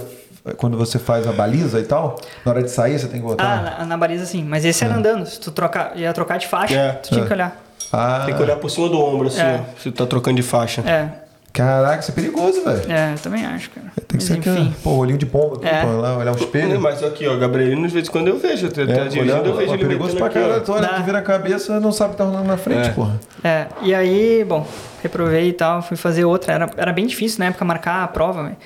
E o que eu mais queria era fazer a prova e passar de uma vez pra, pra enfim, né, conseguir tirar a carteira. Uhum. E aí eu marquei, fiz algumas aulas, né, enfim, entendi toda, todo o esquema ali e tal. Até dos, dos alertas, né, que tinha que dar e tal, que era um monte de coisa. E eu falei, tá, bora lá, vou fazer a segunda. Cara, eu fazia a segunda, eu lembro que eu fazia de manhã, acho que era nove e meia e tal.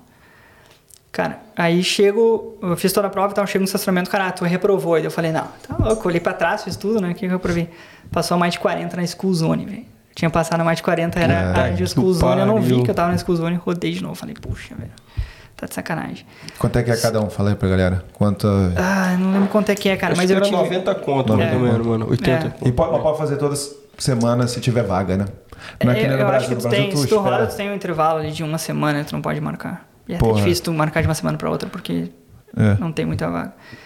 Eu fui fazer a terceira, daí passei. Uf, Graças Ah, a Deus. boa, É, boa. Daí voltei lá no Uber, regularizei meu cadastro e, e segui fazendo. Só que daí eu não tinha muita ideia, cara. Não tinha muita ideia se o Uber era muito bom. Porque eu não tinha feito Uber, tipo, uma semana pra ver o quanto eu conseguia ganhar. E eu tinha um restaurante como uma, uma coisa certa. Né? Uhum. E eu falava, ah, não posso largar o restaurante pra ir pro incerto, né? E eu não consegui falar com nenhum amigo que fazia Uber como ah, ah, o primeiro trabalho pra saber ah, quanto é que tu faz aí pra eu ver se vale a pena ou não. né? E aí eu, eu não queria perder o trabalho no restaurante, mas eu queria ver como é que era o Uber na, na essência, né? Aí eu falei, cara, vou ter que inventar uma desculpa, porque eu tinha muito medo, cara, de não receber. Eu trabalhava lá no restaurante e falei, cara, não quero perder uma semana aqui lavando louça Uhum. e não receber. Eu sempre achava, os caras vão, não vão me pagar, velho. E eu não tinha como de férias e tal, porque não era contrato. E eu falei, cara, o que, que eu vou fazer? Velho, aí foi a coisa mais louca, aquela coisa que a gente começa a inventar a história. Eu falei, eu vou, vou dizer que eu machuquei minha perna, né? Vou dizer que eu machuquei minha perna, os caras vão ficar solidários comigo, vão me dar uma semana de folga, nessa uma semana do falso machuquei a perna, eu vou fazer Uber, vou ver quanto é que é e eu decido, né? Entendi. Tenho, Cara com- planejado. tô com, o poder, tô com o poder na mão. Tá, como é que eu vou fa- falar, né, que eu machuquei a perna? Então, eu falei, ó, tinha um acidente que tava fazendo trabalho, eu machuquei minha perna, não vou conseguir ir durante uma semana. Tudo bem? Ah, tá, os caras tudo, putz, que ruim e tal, beleza, não precisa vir. Só que daí, cara, eu tinha que ir lá, eu buscava o dinheiro lá porque eu ganhava em cash, no envelope. E aí eu, pô, como é que eu vou chegar caminhando lá normal, né? Eu falei, o que, que eu vou fazer? Cara, meu housemate tinha uma bota cirúrgica. Aquelas que tu botava via, via até o joelho, cara. Esse maluco é do time do, do Andrezão, hein? É, não, é. Cara, eu fui lá e tava, estacionei o carro atrás do restaurante. Cara, tava- eu tive que me segurar. Eu falei, eu, eu não posso rir, velho. Só pensava, eu não posso rir. Eu, quando eu fico ah, nervoso, assim, eu começo a rir, cara. Eu falei, não posso rir, velho, não posso rir. Porque se eu rir, acabou, né? De repente até os caras vão falar, não, não vai pegar o dinheiro não, velho. É. Cusão, né, velho? Aí eu bot- botei a, botei a bota, eu tinha um caminho assim, cara, pra ir caminhando, eu fui caminhando, bem devagarinho, falando, cara, tem que, que parecer que é, É. que é fatídico o negócio, né? Cheguei lá e tal, eles olharam e tal, peguei. Eu disse, ah, de repente em três dias aí eu volto, né? E nessa semana que eu não fui, eu tinha feito Uber e vi que era muito bom. Foi aquele momento que eu falei, cara, o que, que eu tava fazendo aqui, né? Pô, só fazer Uber. Daí, deu os três dias, nem, nem eu pedi pra sair. Eles falaram, cara, não, não precisa vir mais e tal nessas últimas, nas próximas semanas que a gente tem outra pessoa. Que Eu assim, falei- né? Isso é a merda de cash, e- né? e daí eu falei, beleza, agora eu já tô, tava garantido, né? Mas imagina se eu não soubesse, se o Uber fosse ruim e eu largasse lá, né? Toda a jornada pra conseguir emprego, que era muito difícil na época. Não, e também porque, pô, os caras têm que ver o lado deles também do É, restaurante. mas tô né? falando assim, É, isso A que é- merda ser queijo é isso. É. Se tu se fuder, se machucar, se você perder um braço, o nego não tá É. nem aí, cara. Exato. continua, continua precisando de gente. Então ele bota outra, pessoa e se essa pessoa for boa, acabou, velho. Exato. E aí eu comecei a fazer Uber, é, direto, assim, só, só fiz Uber. Cara, daí minha vida ficou muito boa, porque eu basicamente ia pra aula de inglês, saia da aula de inglês, Uber, Uber, Uber. E eu fiquei totalmente fominha, cara. Eu ficava, eu nunca esqueço, uma vez meu, meu housemate me ligou três da manhã, cara. O que tá fazendo? Cara, eu tô entregando Uber aqui. Caralho, Três tem- da manhã. McDonald's, McDonald's. né? Ah, McDonald's, McDonald's. bombando, assim. Aí eu botava a minha meta lá, foi o momento que eu, eu consegui, tipo, até naquele momento de fazer mais grana e tal. Porque meus primeiros seis meses foram muito difíceis, né? Eu cheguei, como eu falei, eu cheguei com pouca grana. Quando eu fui renovar meu visto, a minha irmã me ajudou a renovar. Me me mandou dinheiro do Brasil para me ajudar a renovar. Então, é aquela coisa, cara, que seis meses passa muito rápido. E, enfim, para quem vem com pouco dinheiro, tinha que correr e eu ganhava uma, basicamente uma miséria no restaurante. Eu fui começar a ganhar dinheiro quando- eu comecei a fazer Uber.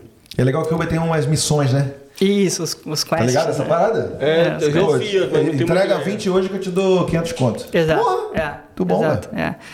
E aí come- começou aquela coisa de saudade da família e tal. E eu ia fechar um ano e ia falar, cara, vou, vou pro Brasil, né? tá, tá na hora e tal. Aquela coisa de só pauleira, pauleira, pauleira, né? Ah, eu já tinha mais ou menos falado sobre imigração, já tinha meu plano. Eu falei, cara, vou, vou seguir as coisas aqui, mas vou ao Brasil visitar a família um mês. Isso era final de 2019 que eu iria aí, né? Dezembro, janeiro ali, né? E aí eu falei com, minha família, disse, ah, vou ir aí e tal, vou conseguir juntar uma grana agora com o Uber, consegui aí de boa, ficar um mês e tal. E, cara, muito, muito bom, né? Porque eu basicamente estava do sem dinheiro, ah, com a minha irmã me ajudando, pra eu ir pro, pro Brasil visitar minha família em seis meses. O barão Tipo, da pisadinha do é, Pan. é aquela coisa, cara. Toquei Uber pra caramba, assim, né? Não parava. E aí meu pai falou, não, não, vamos fazer diferente. Ao invés de tu vir, a gente vai. E, cara, foi a melhor coisa, porque às vezes a gente volta com aquela saudade. Eu poderia ter ficado lá, né? Relembrado as coisas ruins aqui. Ter lembrado meu amigo, aquele que falou, não vai, velho, não vai. É, é. E ter ficado. Uhum. E aí meu pai falou, não, a gente vai até, a gente conhece a Austrália e tal. E meu pai queria saber como é que eu tava aqui e tal, mais de perto, né? E aí, cara, ah, eu falei, beleza, ótimo. Cara, e tudo fechou, porque eles vieram pra cá, a gente teve umas férias maravilhosas, né? Foi aquele momento que, tipo, eu tava com um monte de coisa, né, de início de Austrália e tal, primeiro ano, vem a família, te dá aquela energizada, e a gente viajou à Austrália. Então a gente foi pra Sydney, eu consegui daí aquilo que eu tinha foda. lá atrás, de vou pra Sydney, eu fui pra Sydney, conheci Sydney, como turista, claro, né? Mas conheci Brisbane, Melbourne, Byron Bay, Gold Coast, a gente rodou lá. Rodou, foi muito legal, assim. E aí viemos pra Perth e eu tinha certeza que era Perth. Falei, cara, fiz a melhor escolha. Por quê? Por quê? Ah, velho, porque a cidade é muito bonita, acho que as praias, a gente visitou outras praias também. E eu, sei lá, cara, acreditava muito, muito. que com o tempo eu ia conseguir cumprir aquilo que a Carol me falou, que é, pô, a área da mineração é muito forte, você vai conseguir Sim. um trabalho na área e tal. Uhum.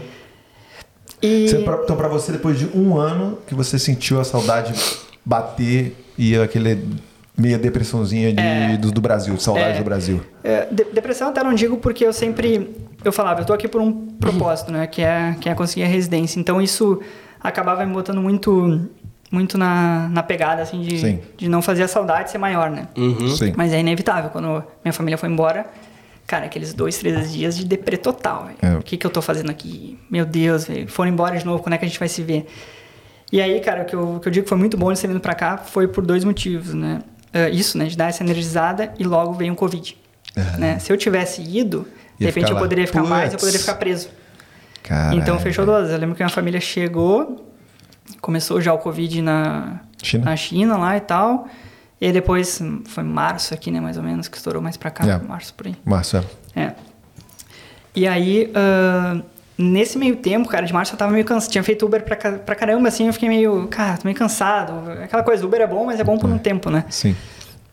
E aí eu falei com uma colega minha do, do inglês, a gente tava, tava começando a estudar Wilds. Uhum. E eu falei, cara, eu tô afim de largar o Uber e tal, vou começar a procurar outro emprego. E só que agora eu tenho uma exigência, eu só vou trabalhar se for um trabalho de boa. E até eu falei, né, eu fiz um cálculo ali mais ou menos com o Uber, que pague entre 27 e 28 a hora e que seja de tarde. E tipo, foi aquela conversa assim de, de escola e tal, a gente conversou ali, beleza, seguiu. Aí ela ia começar o mestrado e ela tinha assinado um contrato com uma empresa para ser cleaner de office e só que com o mestrado ela não ia conseguir fechar os horários. Daí ela chegou no outro dia na, da escola e falou: Tomás, ah, tu tinha me falado e tal que tu queria um tal emprego. ah, eu acho que eu tenho esse emprego para ti. Eu assinei um contrato, o emprego é das duas às seis, paga, pagava 27 com 76 a hora e é cleaner de office tipo de boa e tal. E eu falei: fechou, né? Agora é o momento que eu vou sair do Uber. Só que aí eu fui lá, eu pe- peguei o telefone da supervisora, liguei pra ela e, e tipo, ela falou, ah, tá, vem aqui fazer entrevista e tal, vamos conversar. Eu fui lá, fechou tudo. Cara, deu uma semana do que eu tinha assinado o contrato pra começar a Covid. Eu falei, putz, é o Uber, né? Tem que ficar no É, Uber. Até foi bom porque É os restaurantes... destino. É, o- exato. Os restaurantes pararam de ter o dine-in, né? Mas o takeaway continuou e o Uber explodiu. Takeaway bombando. É, explodiu. Três moedas lá, vendia pra caraca, takeaway. Mano, cu, porra. não, não, não, eu vou te- brincadeira agora. Tem que agradecer, mano, porque, sabe, É manter o restaurante aberto, pelo menos pro takeaway, foi o que salvou a galera É. da, da indústria, É. aí, cara. Foi Porra. o meu, meu esquigomiro de novo, foi lá no- na época do Covid, metade do. No meio da Então. Covid. Então era só takeaway, né? É, era bem louco. E aí, cara, ah, eu lembro que em maio, ela falou, ah, não vai conseguir começar a Covid e tal, de repente daqui duas semanas a gente se fala. Ninguém sabia naquelas alturas, né, quanto tempo ia durar o Covid, né, que durou bastante tempo. E aí, em maio ela me ligou, tava em meio ao lockdown e tal, ela me ligou, ô Tomás, ah, eu preciso de uma pessoa ah, pra começar a trabalhar lá, é bem de boa, é só...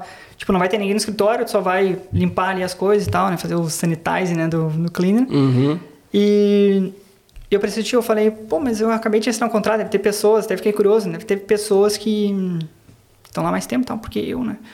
Aí ela falou, cara, foi todo mundo embora. Eu não tenho mais equipe, eu não vou ter que criar uma equipe nova. Muita gente foi embora por causa do Covid, voltaram para seus países. E eu comecei a ver, cara, eu tô, tô bem preparado, né? Porque o que que bateu a parte de finanças, né? Muita gente ficou sem emprego e tal, acabou voltando. Uhum. Eu falei, caraca, bora lá. Eu lembro até que eu fui trabalhar, cara, entrei no trem, só tava eu no trem, né? Indo pra Caramba. City, lá de Andiabug pra cá. E... Só que daí começou a vir a, a parte de imigração, né? Mais forte. Falei, cara, agora tem que começar a, a seguir o plano, fazer esse É processo isso que eu ia te perguntar, isso aí. Uhum. É. E aí, cara, nesse momento, ah, o André, né, que eu falei, né, que é um grande amigo meu, que me ajudou no Uber e tal, cara, ele é um apaixonado por estratégia, né, e ele me ah, fez eu pegar essa essência também de, cara, tem, tem que ter plano, né, tem que ter plano, tem que ter o plano A, tem que ter o plano B, C. A gente começou a conversar muito sobre isso. E, se, e tornou a coisa que a gente mais falava. A gente fazia Uber na época também, né? Porque eu fazia nas horas vagas. E, cara, a- os- ficava se mandando áudio no WhatsApp o tempo todo. Cara, tu viu não sei o quê. Nosso assunto era só a residência. Ah, saiu a lista nova de, sei lá, velho, de Canberra. Tipo, tu viu que tua profissão tá lá e tal. Vamos fazer o plano, aquela coisa toda. E antes, né? Antes disso, quando lá no meu. Voltando um pouco, né? Lá no meu quinto mês eu tinha ido na minha primeira agente de imigração. Eu fui fazer uma consulta e eu não sabia nada. Não sabia absolutamente nada. Tinha lido muito pouco, assim. E daí eu lembro que, cara, eu cheguei na consulta, assim, feliz, né? Pô, agora eu vou ter meu plano aqui, residência, aquela coisa, começa o olho a brilhar, começa a ficar motivado. Eu lembro que ela me entregou uma folha branca, assim, cara, começou a escrever. Ah, tá, qual é a tua idade? Daí botou lá, ah, tu tem 30 disso, 20 daquilo, tira o 8 no PTI ou no IELTS, ah, estuda aqui tanto tempo, ah, tua profissão tá na lista, aquela coisa toda. E eu saí super motivado. Saí, pá, minha profissão tá na lista, eu vou fazer isso, isso, isso. Cara, a motivação durou um dia, porque é aquela coisa, eu tinha todo o plano, mas não sabia qual era o próximo passo. e ela tinha falado pra mim, pra eu sair de Perth. Falou, vai pra, vai pra Adelaide. E eu, bom, se é isso, se ela falou, bora, vou, vou pra Adelaide, né? E eu lembro que eu cheguei e falei com meus housemates, cara, eu vou, vou mudar, vou pra Adelaide e tal, meu plano de imigração tá lá. Eles, não, calma, velho. Como eu falei, tava aqui há cinco meses, né, nessa época. Ah, de repente ver outra coisa e tal, acho que é muito precipitado tomar essa decisão, só que eu, muito ansioso, queria resolver de uma vez. E aí eu falei, beleza, cara, eu vou, vou me informar melhor, né, pra eu ter o plano na mão, né, pra eu ter as decisões, não pra, um- pra ir num, num agente, numa agente, ela me falar, vai pra lá e eu vou, né, que nem Uhum. né? Eu falei, beleza, eu paguei outro agente de imigração. E aí eu falei, eu não quero que tu me fale meu plano, não quero que tu me fale pontos, minha profissão tá na lista, tudo isso eu sei. Eu quero, quero entender como é que funciona a imigração na Austrália. Eu quero ter uma big picture para eu poder fazer meu plano e eu poder entender para qual caminho que eu vou ir. Eu quero decidir.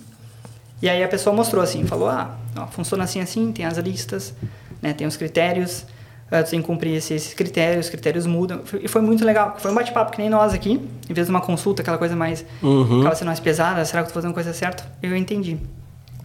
E aí, junto com, com o André, que já entendia muito, a gente conseguiu montar planos estratégicos, assim, né? Até vou trazer um exemplo, que eu estava aqui, eu tinha, já tinha terminado inglês, pu- puxando um pouco mais para frente, né?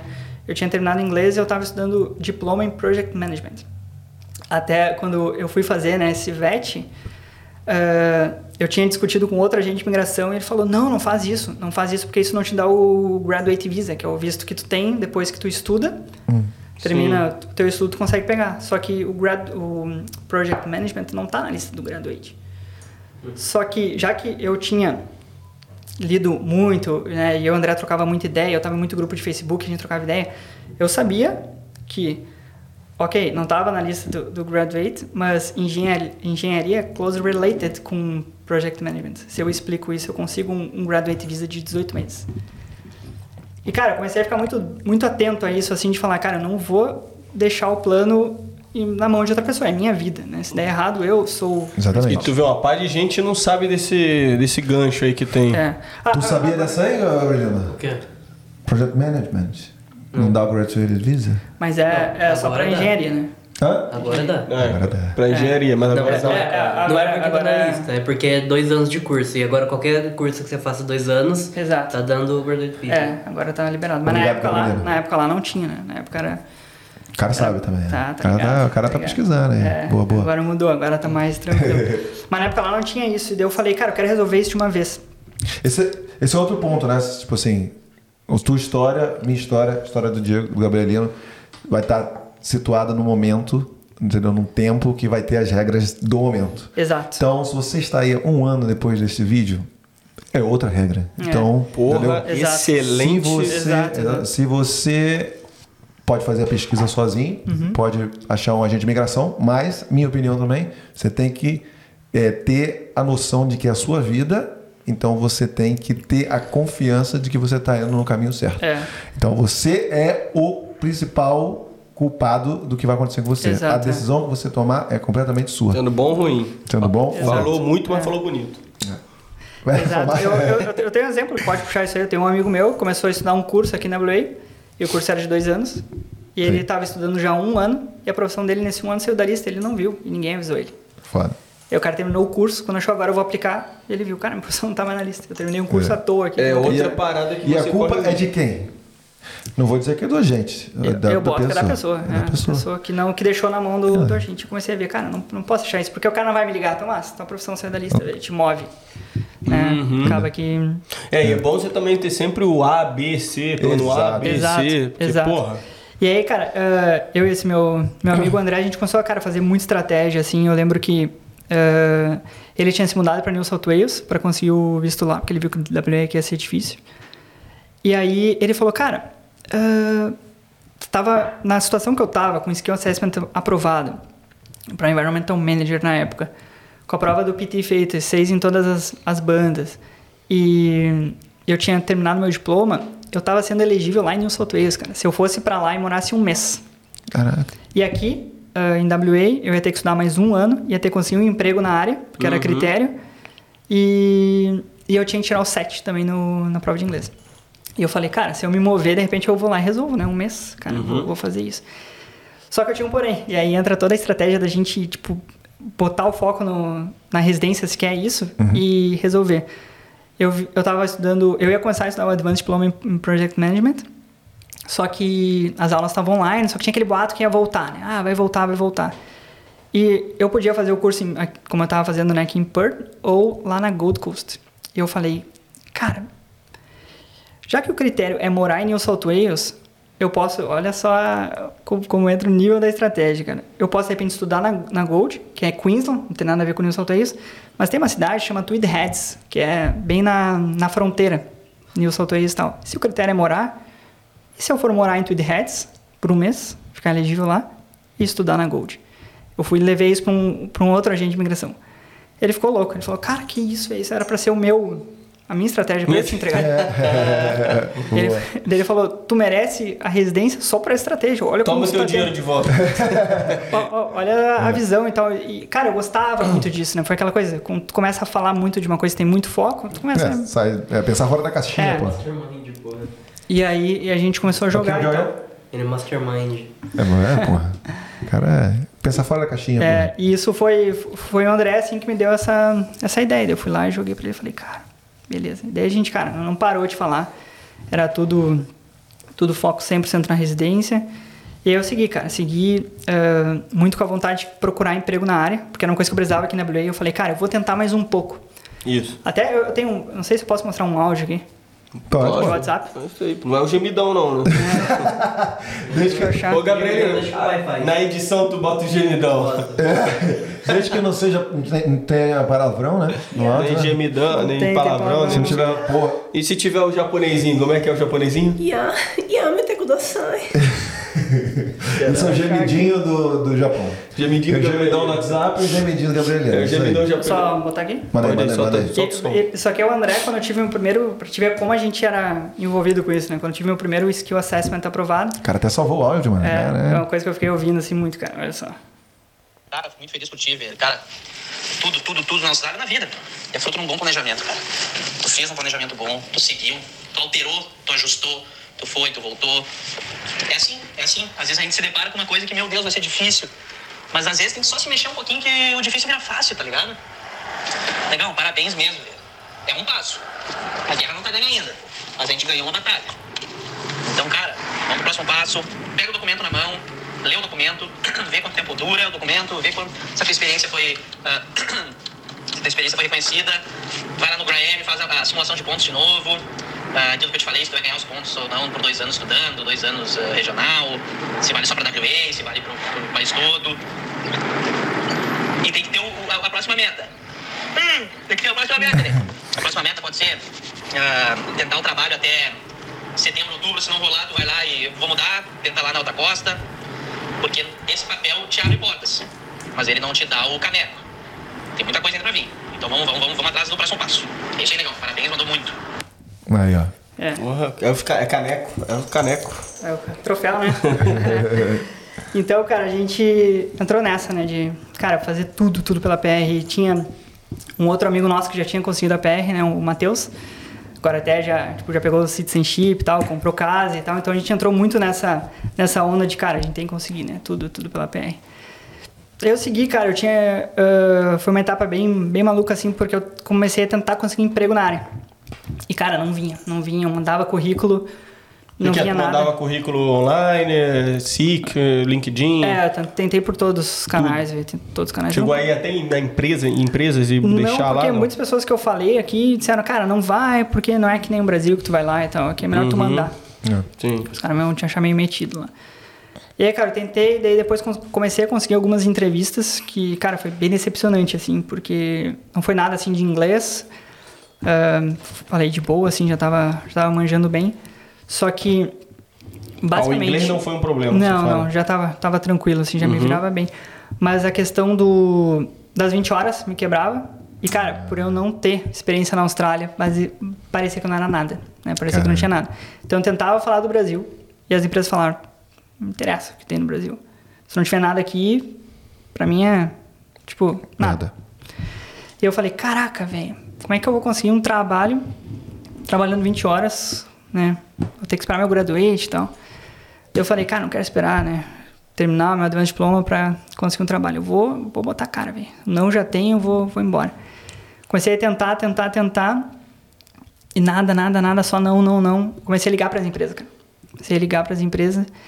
E nisso, cara, olha que louco. Eu cheguei, ahn, liguei para a empresa que um amigo meu trabalhava aqui, engenheiro ambiental também. E, e aí a chefe dele me passou o contato de outro cara. Um brasileiro, lá de Brisbane. Aí eu falei, cara, chega, chega de não, velho. Agora é assim, a qualquer custo ou a sem custo, velho. Cheguei, liguei pro cara e falei, velho, trabalho de graça pra ti. Não, pra mim não, não importa, não preciso. Porque até ele falou, cara, a empresa está começando, era uma, era uma startup na área de. que usava drones para agricultura.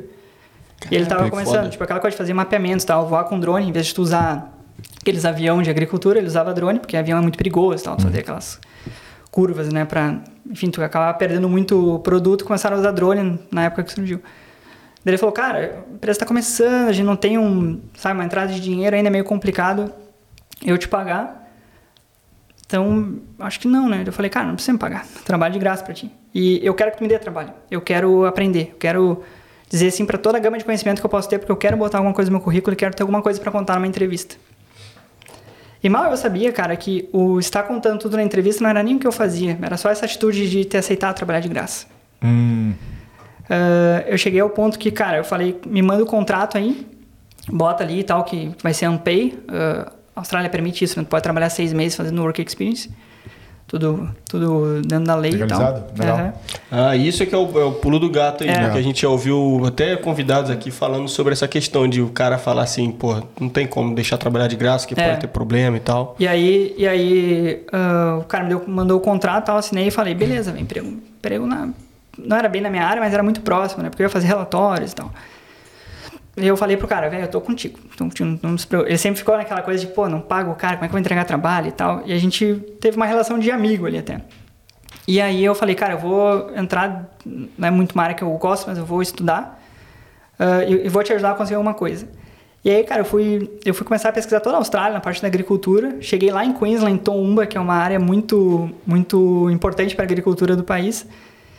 E comecei a ver várias coisas que a gente podia entrar e tal. Uh, junto com ele fiz um relatório e a gente conseguiu um granted do governo de Queensland financeiro para a empresa começar a crescer.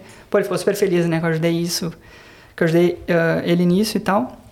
E eu falei, cara, agora vamos, vamos prosperar. Fizemos várias reuniões e tal. Mas eu falei para ele, cara, eu nunca vou deixar de procurar outro trabalho. Nunca vou deixar. Tipo, se eu achar outra coisa que me pague, eu vou porque me paga. Porque para eu conseguir meu, meu PR aqui, eu tenho que ter um contrato que pague. Não, senão seria de boa, né? Uhum. Conseguir um Ampay. Ele, não, de boa, de boa. E aí, cara, quando eu tava no fim do meu do meu work experience. visto, é, do work experience também do meu visto, porque eu ia aplicar o graduate, eu comecei a mandar, mandar, mandar currículo, já tinha experiência na área que eu botei lá. Uhum. E aí surgiu, cara, num dia duas empresas ligaram assim: "Ah, ó, a gente quer fazer uma entrevista contigo". Daí a primeira que ligou, terça-feira de manhã, tá bom pra ti? Ótimo. Aí a outra ligou, terça-feira de manhã. Eu falei, putz. É assim mesmo. Cara, impressionante esse duas, negócio. Né? E daí eu consegui ajeitar umas nove e outras dez e meia. Aí é que eu fui às nove, é que eu trabalho hoje. Fui lá, puxa, pesquei na internet, maior consultoria do mundo e tal. Eu falei, caralho, velho, tomara que dê, tomara que dê.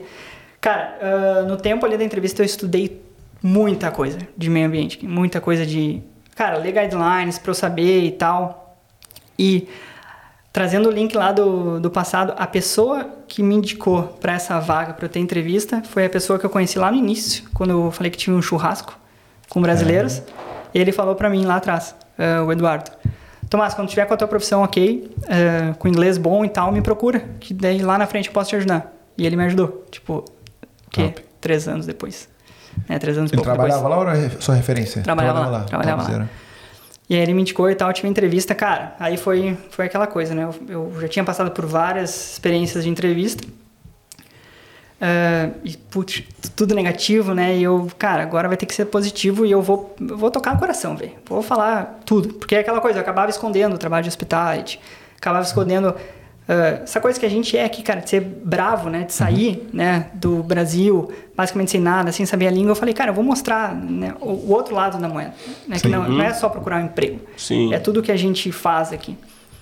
Eu vou, vou, vou ir pra, pra amassar, velho. Uhum. Tipo, fiquei, assim, muito automotivado, assim, fui pra, fui pra entrevista. E, cara, eu estudei também bastante, né? Pra, eu sabia que ele ia me perguntar, né? Termos técnicos, né? Dos guidelines aqui de WA e tal. Fiquei estudando pra caramba, assim.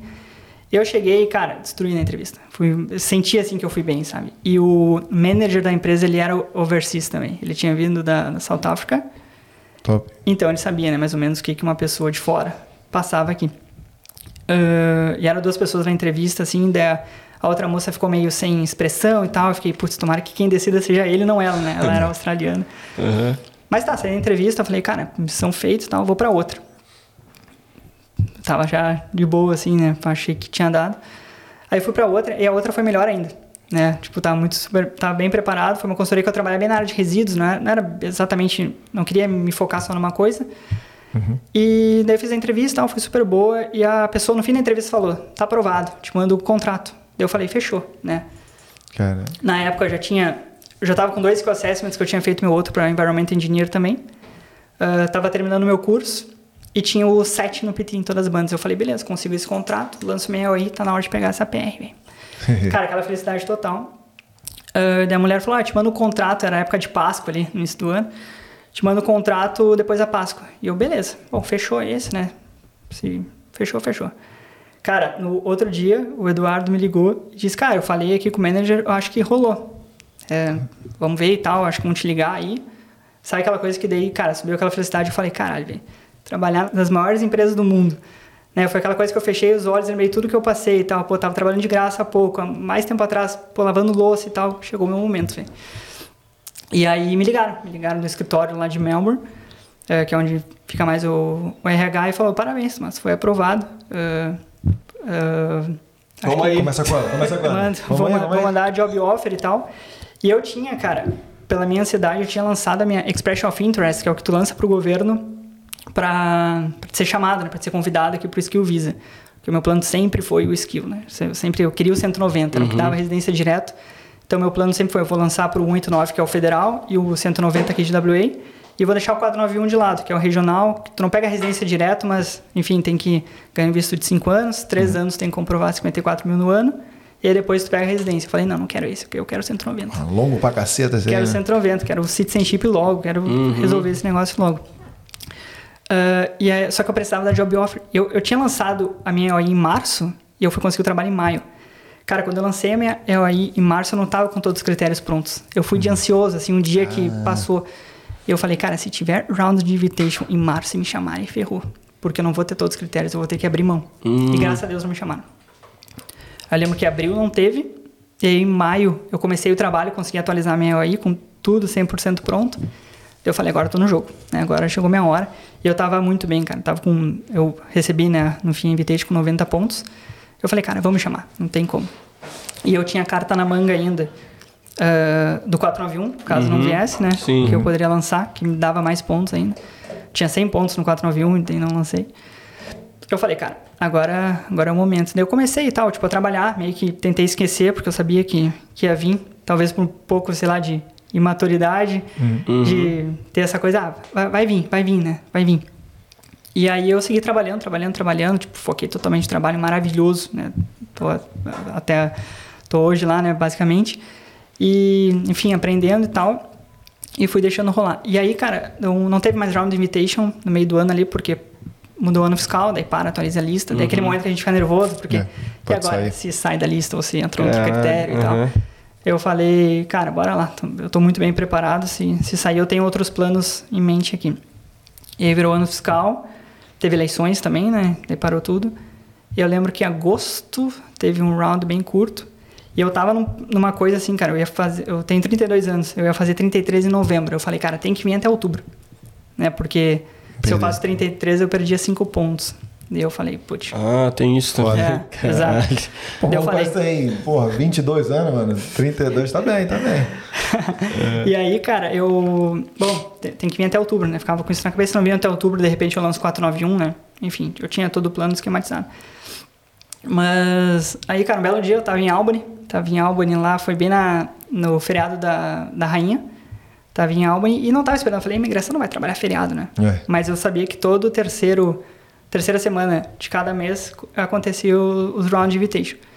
E, cara, eu tava em Albany, chegando naquela praia Misery Beach, que tinha ganhado a, praia principal, assim, de, da Austrália, né? Mais bonita. Praia mais pica! É, exato. Misery Beach. Misery Beach, muito, muito bonita, por sinal. E aí, eu tava olhando o Google Maps, assim, né, pra ver.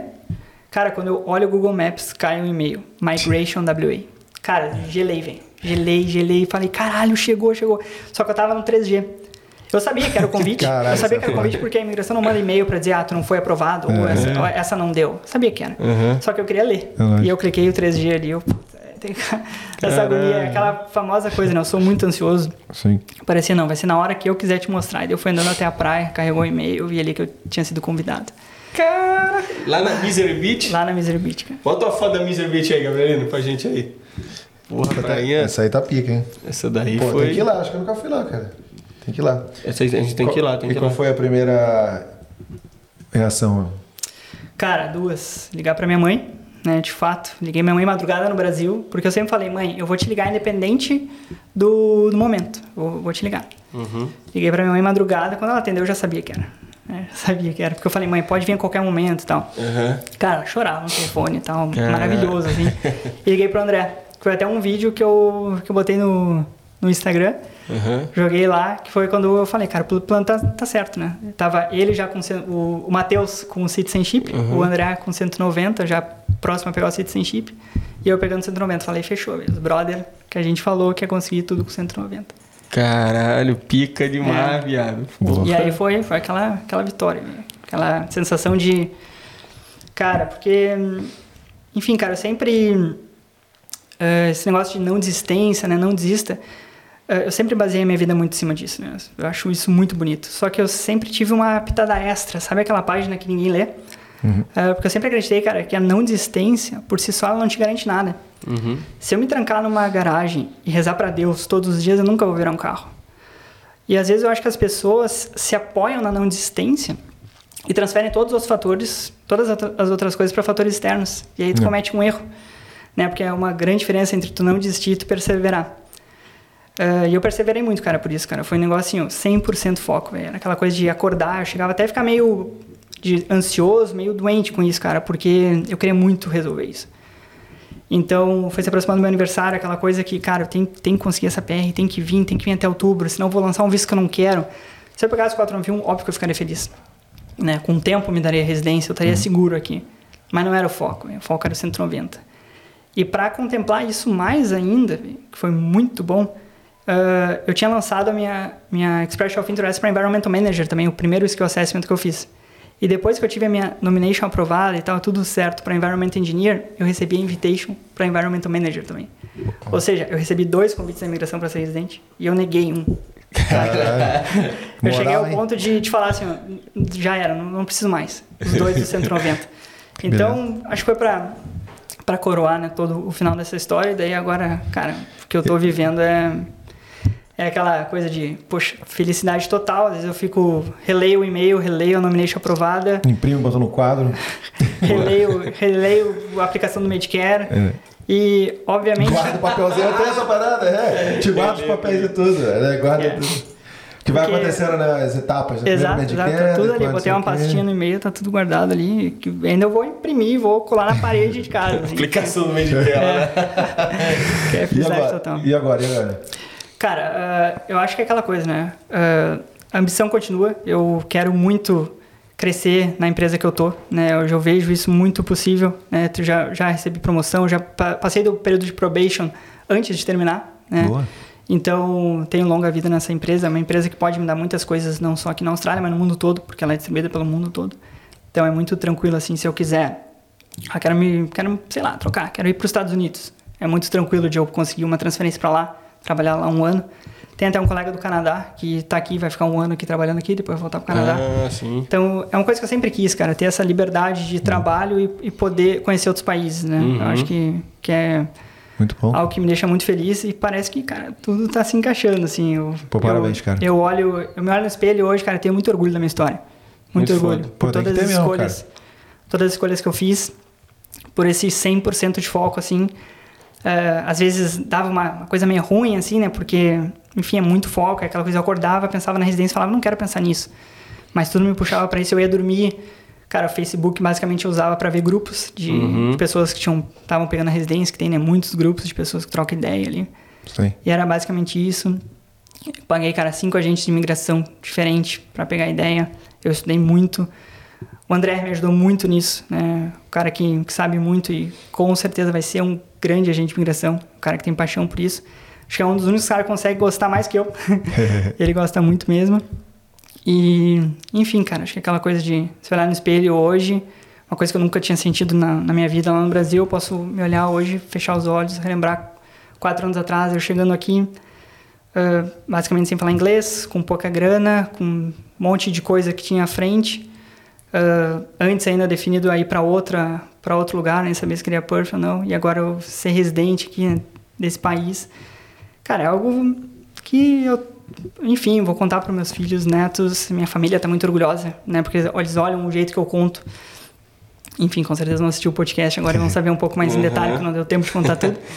Mas, cara, é mu- é muito bom, cara, a gente mudar a imagem que a gente tem de si mesmo, sabe? Poder olhar e falar, cara, tu é foda, velho. Tu É, é isso foda, aí, tu fez, é. demais. Parabéns, É. mano. Pô, a história é. É. muito foda. Missão Inclusive, cumprida, missão cumprida. Essa, inclusive, você falou aí né, do que, de onde vai tá, tá te levando, onde você quer ir e tal. Tem o cara chegou aí pra Marte, pô. Bota a foto em Marte aí, Aurelino. Cadê? Cadê? Bota a foto em Marte aí. O cara, porra, pra tu ver que o céu é limite aí, ó. sacanagem, sacanagem. Isso aí, ó. Quem que explica isso aí? Isso aí é no trampo atual, né? Exato, É recente exato. também essa foto aí? É, bem recente, é, na real, duas... Semana passada, acho que foi, é, semana retrasada. Tá trabalhando na NASA, então. Exato, cara. Fomos dar uma volta lá em Marte. Cara, isso aí é uma ilha. ahn, eu tô. Acho que é a curiosidade de vocês é porque que eu tô usando essa roupa, Sim. né? Esse solo aí, ele há muito tempo tem possibilidade de ter asbestos, que é no Brasil o amianto, que é, um, é uma fibra né, que causa câncer. Então, essa roupa aí é para se proteger. Ainda. Obviamente, eu botei máscara e tal, e botei um negócio nos, nos pés ali para não ter nenhuma possibilidade de contaminação, porque isso se entra no nosso organismo causa câncer. Então. É, Mas não, não fica, tu não fica com, perdão a palavra, a expressão aí, mas com o cu na mão só de estar andando num lugar desse aí, não? É, é, cara, com proteção até de boa, mas Uhum. obviamente, né, todo o cuidado possível. Porque basicamente o que, que eu fiz aí, né? Eu coletei o, o solo aqui na surface, né? Uhum. Só ali na, nessa parte aqui mesmo. E isso vai para o laboratório, que faz análise e vê se tem né, as asbestos, né? Ou, uh, Amianto não é não. um, radioativo, né? É um bagulho que você É, sempre está é se é uma consumindo. fibra, uma fibra é que uma você- fibra que tu né, se respirar e tal. Eu, tu pode- sei, eu conheço porque é uma empresa muito é, centenária no Brasil, né? Que é a Eternit, né? Ela Uhum. Ah, é uma empresa conheço. muito boa. Conheço, é, aham. Muito boa, assim, sempre reportando resultados muito bons. Mas lá no passado, porque é uma empresa de telhas de amianto, né? De tal. Isso, E exato, aí eles foram. É, só- aí eles, porra, no passado, muitos ah, empregados, né? Consumiam muito, né? é, inalavam muito o, esse, a substância e muita gente pegou câncer, muita gente morreu. Exato. Eles tomaram a pica, uma trulha de um bilhão de multa aí. Entendeu? É. Tipo, é, mesmo sendo uma empresa bem assim é, resolvida, é, empregando bastante gente, só que no passado, como não tinha essa, esse controle dessa substância aí, que aqui também tá, pô, todo lugar que você vai, por exemplo, Exmouth mesmo, uma das trilhas lá que a gente ia, tinha uma placa bem grande, cuidado, arbestos, né? Que é o. É. E aí eles, eles pô, se ferraram muito, mas estão voltando agora. Eu É, conheço é, por causa agora, disso. agora é proibido, né? Construir qualquer coisa que tenha Isso. asbestos, mas isso é coisa bem antiga, então a gente fica fazendo monitoring, né? Pra poder ver se. Você acha que. É, porra, não, mas le- legal pra caramba. Legal pra caramba. Eu, sou, eu queria. Vamos passar para as perguntinhas daqui a pouco, né? E como aqui é uma várzea, né? Vou voltar pro episódio. Pro episódio, não. Para no minuto 34, quando eu mencionei o ESG. ESG é En- Environmental, Environmental, Social and Governance. É, que tem. tem é, isso é uma nova maneira de você analisar uma empresa, né? É, os investidores olham assim, Uhum. Ah, será que sim. essa empresa Aham. tá ligando para meio ambiente, Ah, entendeu? Para o social e para governança, É. entendeu? Então isso é um, um- são os novos ah, bucket list, né? uma nova maneira da galera analisar as empresas até como um olhar de investidor para ver é, para ver se vale a pena, entendeu? Se a empresa não olha para o ambi- meio ambiente, para o social, para a governança, é uma coisa que os investidores já olham Uhum. Exato. com outro olho, Exato, outro- exato. outros olhos, entendeu? É. Fala assim, você tem que é, investir nessa, nessas áreas, né? Porque é, não adianta nada você lucrar e você não devolver, não ter um meio ambiente, cuidar do meio ambiente, você não cuidar das pessoas, Uhum. Exato. ter uma governança saudável, entendeu? Exato. Então, só explicando o que, que eu tava é, falando. Isso no- normalmente se chama no Brasil de due diligence, quando Yeah. tu tá analisando uma empresa, tu não analisa só a empresa, tu analisa até os donos, a Isso. pessoa física. Então tu faz uma análise, cara, de tudo, até se ele cometeu algum crime, alguma coisa, né? Ministério Público, entra um monte de coisa envolvida. E tu tem essa análise geral para ver se a empresa fez algum crime ambiental, se o, se o dono da empresa fez também. Uhum. Então é uma análise bem no detalhe que entra assim como detetive para poder ver. Eu já trabalhei com isso, já fiz isso para alguma, algumas empresas. E isso é bem. Aqui na Austrália é bem legal, cara, porque tu vai fazer um due diligence aqui, tem até um programa que tu consegue ver ah, nos anos 50, 60, numa área, o que, que era isso há tanto tempo atrás. Então Sim. tu vê com foto aérea. Então é muito legal, cara. Tu consegue ter uma, fazer um relatório em cima de- só de fotos históricas e saber, por exemplo, ah, quero construir um negócio aqui, mas há, sei lá, 20 anos atrás isso aqui era um posto de gasolina, né, que pode ter contaminantes e tal. então Cara, tu consegue ter essa, Caralho. essa Aham, base toda. sim.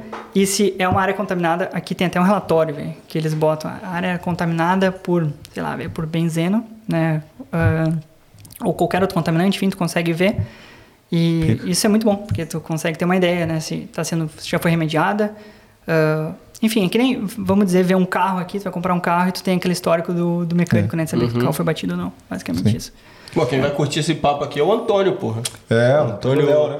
Antônio Léo, que participaram aqui do episódio sobre Ah, sim. mineração lá, o geólogo, engenheiro de mina, né? Papo legal. É, é, Rio Tinto, né? Ele trabalha para Rio Tinto. Ele estava falando, né, que tem lá a exploração do minério de ferro, né? Uhum. Ele falou aqui um pouco com qual é lá o dever dele, né? Depois de explorar, de ter, pô, ter toda a erosão do solo, tudo Isso. assim. Depois eles têm que botar como estava antes, como encontrar. Exato. Explorou, É. ferrou lá, depois Rem- bota fazer a remediação, tudo, é, se remediou, teve algum tudo problema também. é.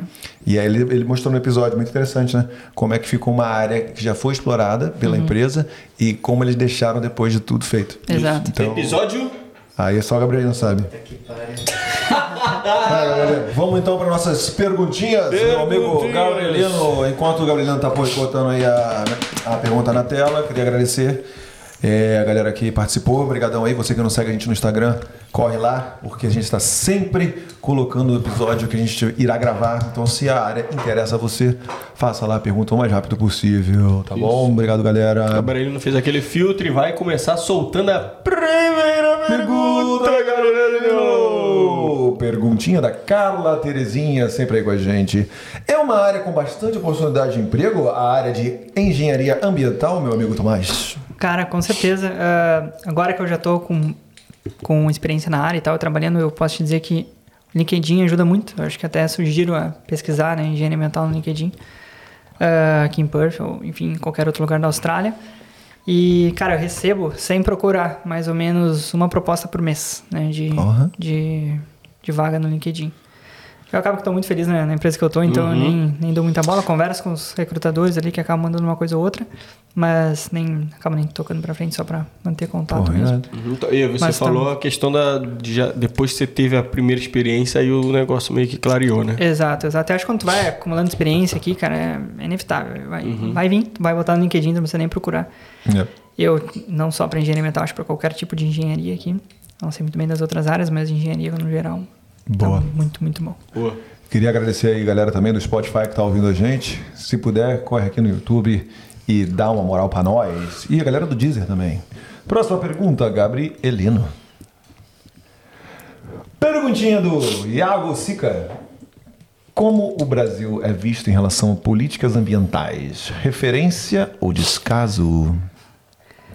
Cara, eh, não sei bem, porque políticas ambientais pode ser ações que o país faz para o mundo, eh, ou políticas, né, no caso a lei né, em si. A legislação brasileira é muito boa, cara. É uma das melhores legislações do mundo. Eu acho que o Brasil peca um pouco é na questão de fiscalizar, né, se uma empresa está fazendo alguma coisa errada ou não. Ah, eu eu vejo aqui pela, pela Austrália também é muito muito parecido, né? Quando a gente vai quando eu ia fazer um relatório lá, né? Como, como eram as coisas. Agora em questão econômica e política em geral, prefiro não não falar muito, né? Porque é um assunto muito polêmico. Mas o Brasil tem tem programas ambientais aí na Amazônia e tudo mais. Não vou entrar em dados de, de desmatamento, coisa assim, né? Que acaba causando polêmica hoje em dia. Mas trazendo para a parte técnica, né? Como eu sou engenheiro, eu vou falar mais da parte técnica. A parte de legislação ambiental no Brasil é muito boa, né? Tanto nível federal, estadual ou municipal. Eu acho que o que tem muito para melhorar é a parte de fiscalização. Mas aí são questões que Estado e, enfim, né, o governo tem que, tem que se ligar. Mas nunca tive maiores problemas, assim, por exemplo, fazer um relatório e ver que estava alguma política divergente, né? Questão de legislação, né? Falando tec- bem tecnicamente, né? O Brasil tem o CONAMA, que é o Conselho Nacional de Meio Ambiente, que gere todas as legislações e, enfim, sempre foi, foi muito tranquilo, assim, até em, em fazer pautas de novas legislações para alguma coisa ou outra, é muito aberto, assim, para receber ah, opiniões de pessoa, com corpo técnico, né, engenheiros que podem auxiliar. Boa. Vamos lá, Gabriel. Solta mais uma aí. Mais uma do Iago Sica. Sendo da área de agrárias, o que mais estranhou ou demorou para se adaptar em relação ao Brasil? Cara, com certeza, ah, como eu mencionei, a questão de experiência local, né? Experiência local foi, foi bom, trabalhei né, seis meses de graça, basicamente, para conseguir ter uma, um emprego né, aqui na minha área. Graças a Deus foi um emprego maravilhoso, né? Que eu tô gostando muito. Mas com certeza, cara, porque quando eu fui fazer uma, uma entrevista e vi que eu tinha muita coisa boa para falar do Brasil, muita coisa legal que eu tinha feito lá e não valia de nada, eu acho que isso me decepcionou muito, que me decepcionou muito porque eu não conseguia, foi aquela coisa, eu- uma das entrevistas que eu fiz, eu me preparei muito bem para entrevista, era até para eu trabalhar nas minas. E eu tava fazendo entrevista pros, pelo Zoom na época, na época do Covid. E eu comecei, cara, a falar do Brasil e tal, e o cara falou exatamente assim: "Eu não quero saber nada que tu fez no Brasil. Pra mim não interessa o que tu fez no Brasil". Caralho. Assim mesmo, cara, seco, grosso? É, exato. Tipo, porque eu comecei a falar, eu me preparei, aquela coisa, né? Que nem preparar um roteiro É. pra se apresentar. Quebrou né? as pernas. É. O cara me quebrou, eu falei, putz, velho, eu não tenho nada pra falar aqui, né? Vou falar, conhece o Uber Eats, velho? É, então, então foi um momento que, cara, me decepcionou bastante. Eu falei, eu vou ter que conseguir um trabalho na área pra, sei lá, ter uma chance. Tem que falar, né? Por isso que Sim. não, não incentivo ninguém, né? Jamais a trabalhar de forma gratuita, mas foi o que eu senti na, na época que eu precisava fazer. E, não preciso nem falar nada, né? Deu certo, consegui um emprego numa gigante mundial. E hoje estou muito feliz e crescendo e me arrependo de absolutamente nada. Você que tá aí é, bem up to date aí na questão de visto e também em relação à sua área. Porra, antigamente eu vinha aqui, se você quisesse é, virar um investidor aqui, você comprava terra, né? É, e aí com, sei lá, 500 mil dólares você comprava a residência. Você, tem, você, você É. tá ligado nisso ou você nem chegou a, per- a Eu, pesquisar eu não pesquei sobre muito, isso? mas o valor é um pouco maior que isso, né? Eu já vi. Tá em Até que falam um que... milhão, eu acho. Só que esse visto, eu não sei muito bem. é, por curiosidade, É, porque eu perguntei porque você tá por sempre aí nesse... é. É, por curiosidade, só pra não ficar sem resposta. Eu já li, eu sei que tu tem que ah, botar uma grana, vamos dizer que tu vai abrir uma empresa aqui, nem bote uma grana, e tu tem que provar pro governo. Obviamente, um agente de imigração é muito mais ah, gabaritado. né? gabaritado para falar sobre isso, né? Óbvio, eu só tô dando uma opinião como curioso que acaba É. estudando. Ah, tu tem que mostrar, né, que a empresa está tendo um crescimento e tal, e tem um acompanhamento disso tudo, né? Então, tem, tem essa possibilidade, é uma possibilidade aberta. Qualquer pessoa que queira fazer investimento aqui, enfim, e acabar né, nessa aí de comprar o visto, vamos dizer, né? Mas, É. enfim, abrir uma empresa e, e gerar mais riqueza para o país, tem que pesquisar, ah, consultar um agente de imigração e fazer seu processo. É um- É um caso existente aqui que pode ser seguido. É, porque tem essa discussão, né? Que às vezes a Austrália está sendo loteada pelos asiáticos, né? Têm dinheiro pra caramba, vem aqui. É. Não, não, um não só. de- é, é, acho que eu co- conheci muita gente fazendo Uber, né? E eu sempre era muito curioso para saber a história da galera. Tem muito indiano também que acaba pegando. Tá na terceira, quarta geração de sponsor aqui. Caraca. Então eu conversava com os caras que, tipo, ah, o, sei lá, o vô tinha abriu um restaurante. é, e aí eles né, vão seguindo, pegando, pegando visto, mas enfim, é um caminho que pode ser feito, né? Então. Boa, boa. Vamos para Mais uma perguntinha? Vai lá, Diego Inês. Mais uma do Iago Sica. Sou formado em engenharia agronômica. Como vê o mercado de trabalho na área de agrárias na Austrália? Ah, cara, eu vou um pouco ficar devendo, eu não lembro se engenharia, ah, bem que ele falou do mercado de trabalho. A área Não, fica à vontade de aí, farms aqui, ah, não tanto em WA, mas principalmente em Queensland, ah, é muito, muito forte, né? Quando eu fiz a pesquisa lá para Toowoomba, tem muita, muita fazenda lá de, enfim, vários, vários meios. E eu acho que vale sim, vale a pesquisa. Até se quiser me adicionar no Instagram e tal, perguntar, eu tenho muito material, fiz muita apresentação até pra gente ter a aprovação do Granted lá no governo de Queensland, mostrando né, como é que era o mercado e como é que estava sendo os investimentos aqui na Austrália. Então eu posso mandar bastante material, não me recordo muito bem aqui na. Na Ele fala na aqui mente também, ó, agora. qual o melhor jeito de ir para a Austrália já formado e trabalhar na área de agrárias. É, a gente, na verdade, já é, tem algumas pessoas que entraram em contato com a gente querendo um engenheiro agrônomo, né? E a gente está correndo atrás, a gente vai trazer com certeza, logo menos, um profissional dessa área para tirar todas as dúvidas aí. Né? É, eu acho que a área de engenharia no geral na Austrália é muito boa.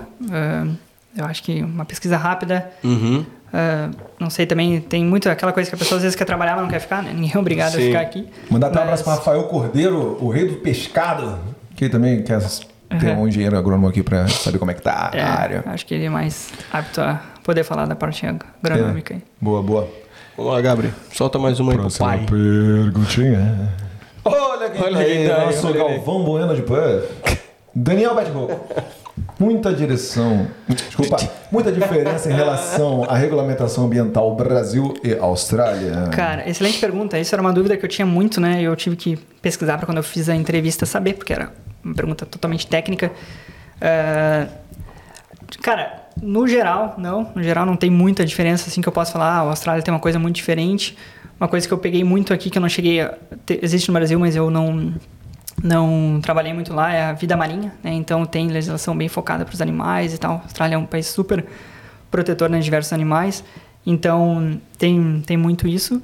Mas no geral, cara, é muito muito parecido assim. Tu vai pegar questão de contaminação para o solo, por água, ah, legislação, licenciamento, tudo aqui existe. Então é muito muito parecido assim. Acho que acaba tudo meio que se baseando por uma legislação internacional dos Estados Unidos que vai abrindo. Então a gente acaba seguindo esse, esse conceito. E é isso, que também tem a legislação federal, tem a legislação de cada estado, ah, coisas que tem que fazer dependendo da atividade que tu está exercendo. Então é muito, muito próximo, mas é o medo que eu tinha, cara, de... Poxa, a gente fica lá 5, 6 anos na faculdade de engenharia para aprender muito coisa sobre lei. Eu falei, puxa, imagina se eu tiver que ficar aprendendo muito sobre lei aqui na Austrália. Mas não, cara, foi bem, bem adaptável, assim, de eu poder pegar um guideline um, de alguma parte de contaminação de solo de água, por exemplo, que é bem o meu foco, e, e fechar ali com com o meu conhecimento que eu já tinha no Brasil, só me adaptar aos parâmetros né, que poderiam ser aceitáveis ou não. Então foi bem tranquilo. Vamos lá, Gabriela, mais uma perguntinha aí. Olha lá, ó, nosso querido Gilmarzão aí mandou mensagem aí pra mim, a gente trocou uma ideia topzera, logo menos ele tá aí. Como a Austrália tem lidado com as crises hídricas, existe a possibilidade de se tornar crônico? Cara, a, Austrália acho que é. Eu, nunca vi sobre crise hídrica na Austrália. Até referência esses dias em Queensland, o governo de Queensland tava até pedindo pro pessoal abrir as torneiras, porque os reservatórios estavam cheios. Então, Caralho. água é algo que Tá não vejo, porra. não vejo faltar aqui. O cara falou, a gente vai pagar a conta, abrem, abram as torneiras porque os reservatórios estão muito cheios. É, então, sim. aquela coisa inacreditável, Bizarro. bizarro, Uhum. é. Saiu até na, na news aí, enfim. Ah, Acho tá que bom. crise hídrica não é um problema aqui. Topzera. É engraçado, na real, quando eu cheguei aqui, cara, em 2013, eu lembro de um papo, assim, da galera comentar sobre, pô, é, a Austrália aqui, a galera dá muito valor pra, pra água, tudo, ligou, usou, desligou e tal. Talvez hoje em dia tenha mudado essa- esse panorama aí, Acho que né? depende do ciclo, né, cara? É, isso aí. Vamos lá, Gabi, mais uma aí. Olha o nosso querido Gilmarzão aí de novo. Você vê projetos inovadores de energias renováveis sendo desenvolvidos pelo governo australiano? Muito, cara, muito. Até aqui mesmo em WA, se tu vai pra, pra região ali de Albany, agora que eu fui, tem um parque eólico gigantesco. Eu não lembro qual é o nome, acho que é Farm. ah, alguma Wind fazenda. Farm? Isso, exato. É. Aqui é a Fazenda do Vento, no caso, né? É irado lá. é, enfim, tem, tem bastante sim. Até o governo ah, também incentiva muito as pessoas a botarem painéis solares nas suas casas. Estão estocando lá? Tem bastante painéis solares né, nas casas, então é um incentivo que o governo dá. Então é muito, muito bem visto isso aqui. Boa, boa. O, a gente vai trazer o nosso amigo Bizan aí pra falar também de energias renováveis. Ah, pensei que era de estocamento. Não, não.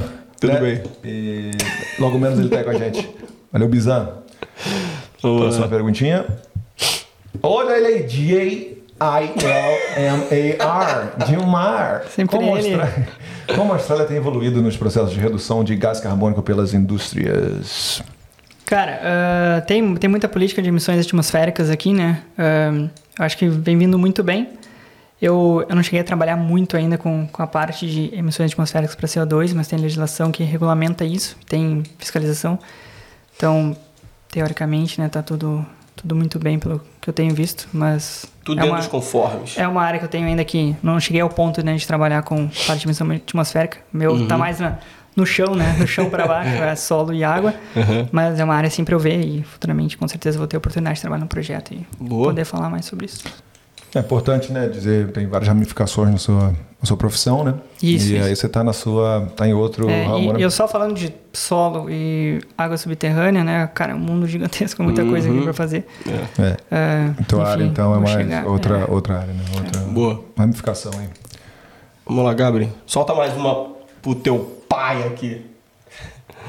Tá curioso, hein? E o Marzão quer, quer jogo.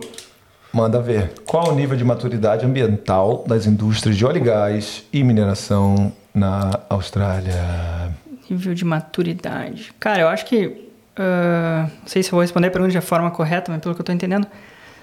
Cara, eu já fui em, em usina aqui, né, de óleo e gás, também mineradoras. Eh, Eu vejo muito sério, assim, o trabalho, tanto na parte ambiental como também de health and safety. Uhum. Ah, eles levam muito, muito a risco, assim, né, o que tem que ser feito. Pode ver, um exemplo que eu posso trazer.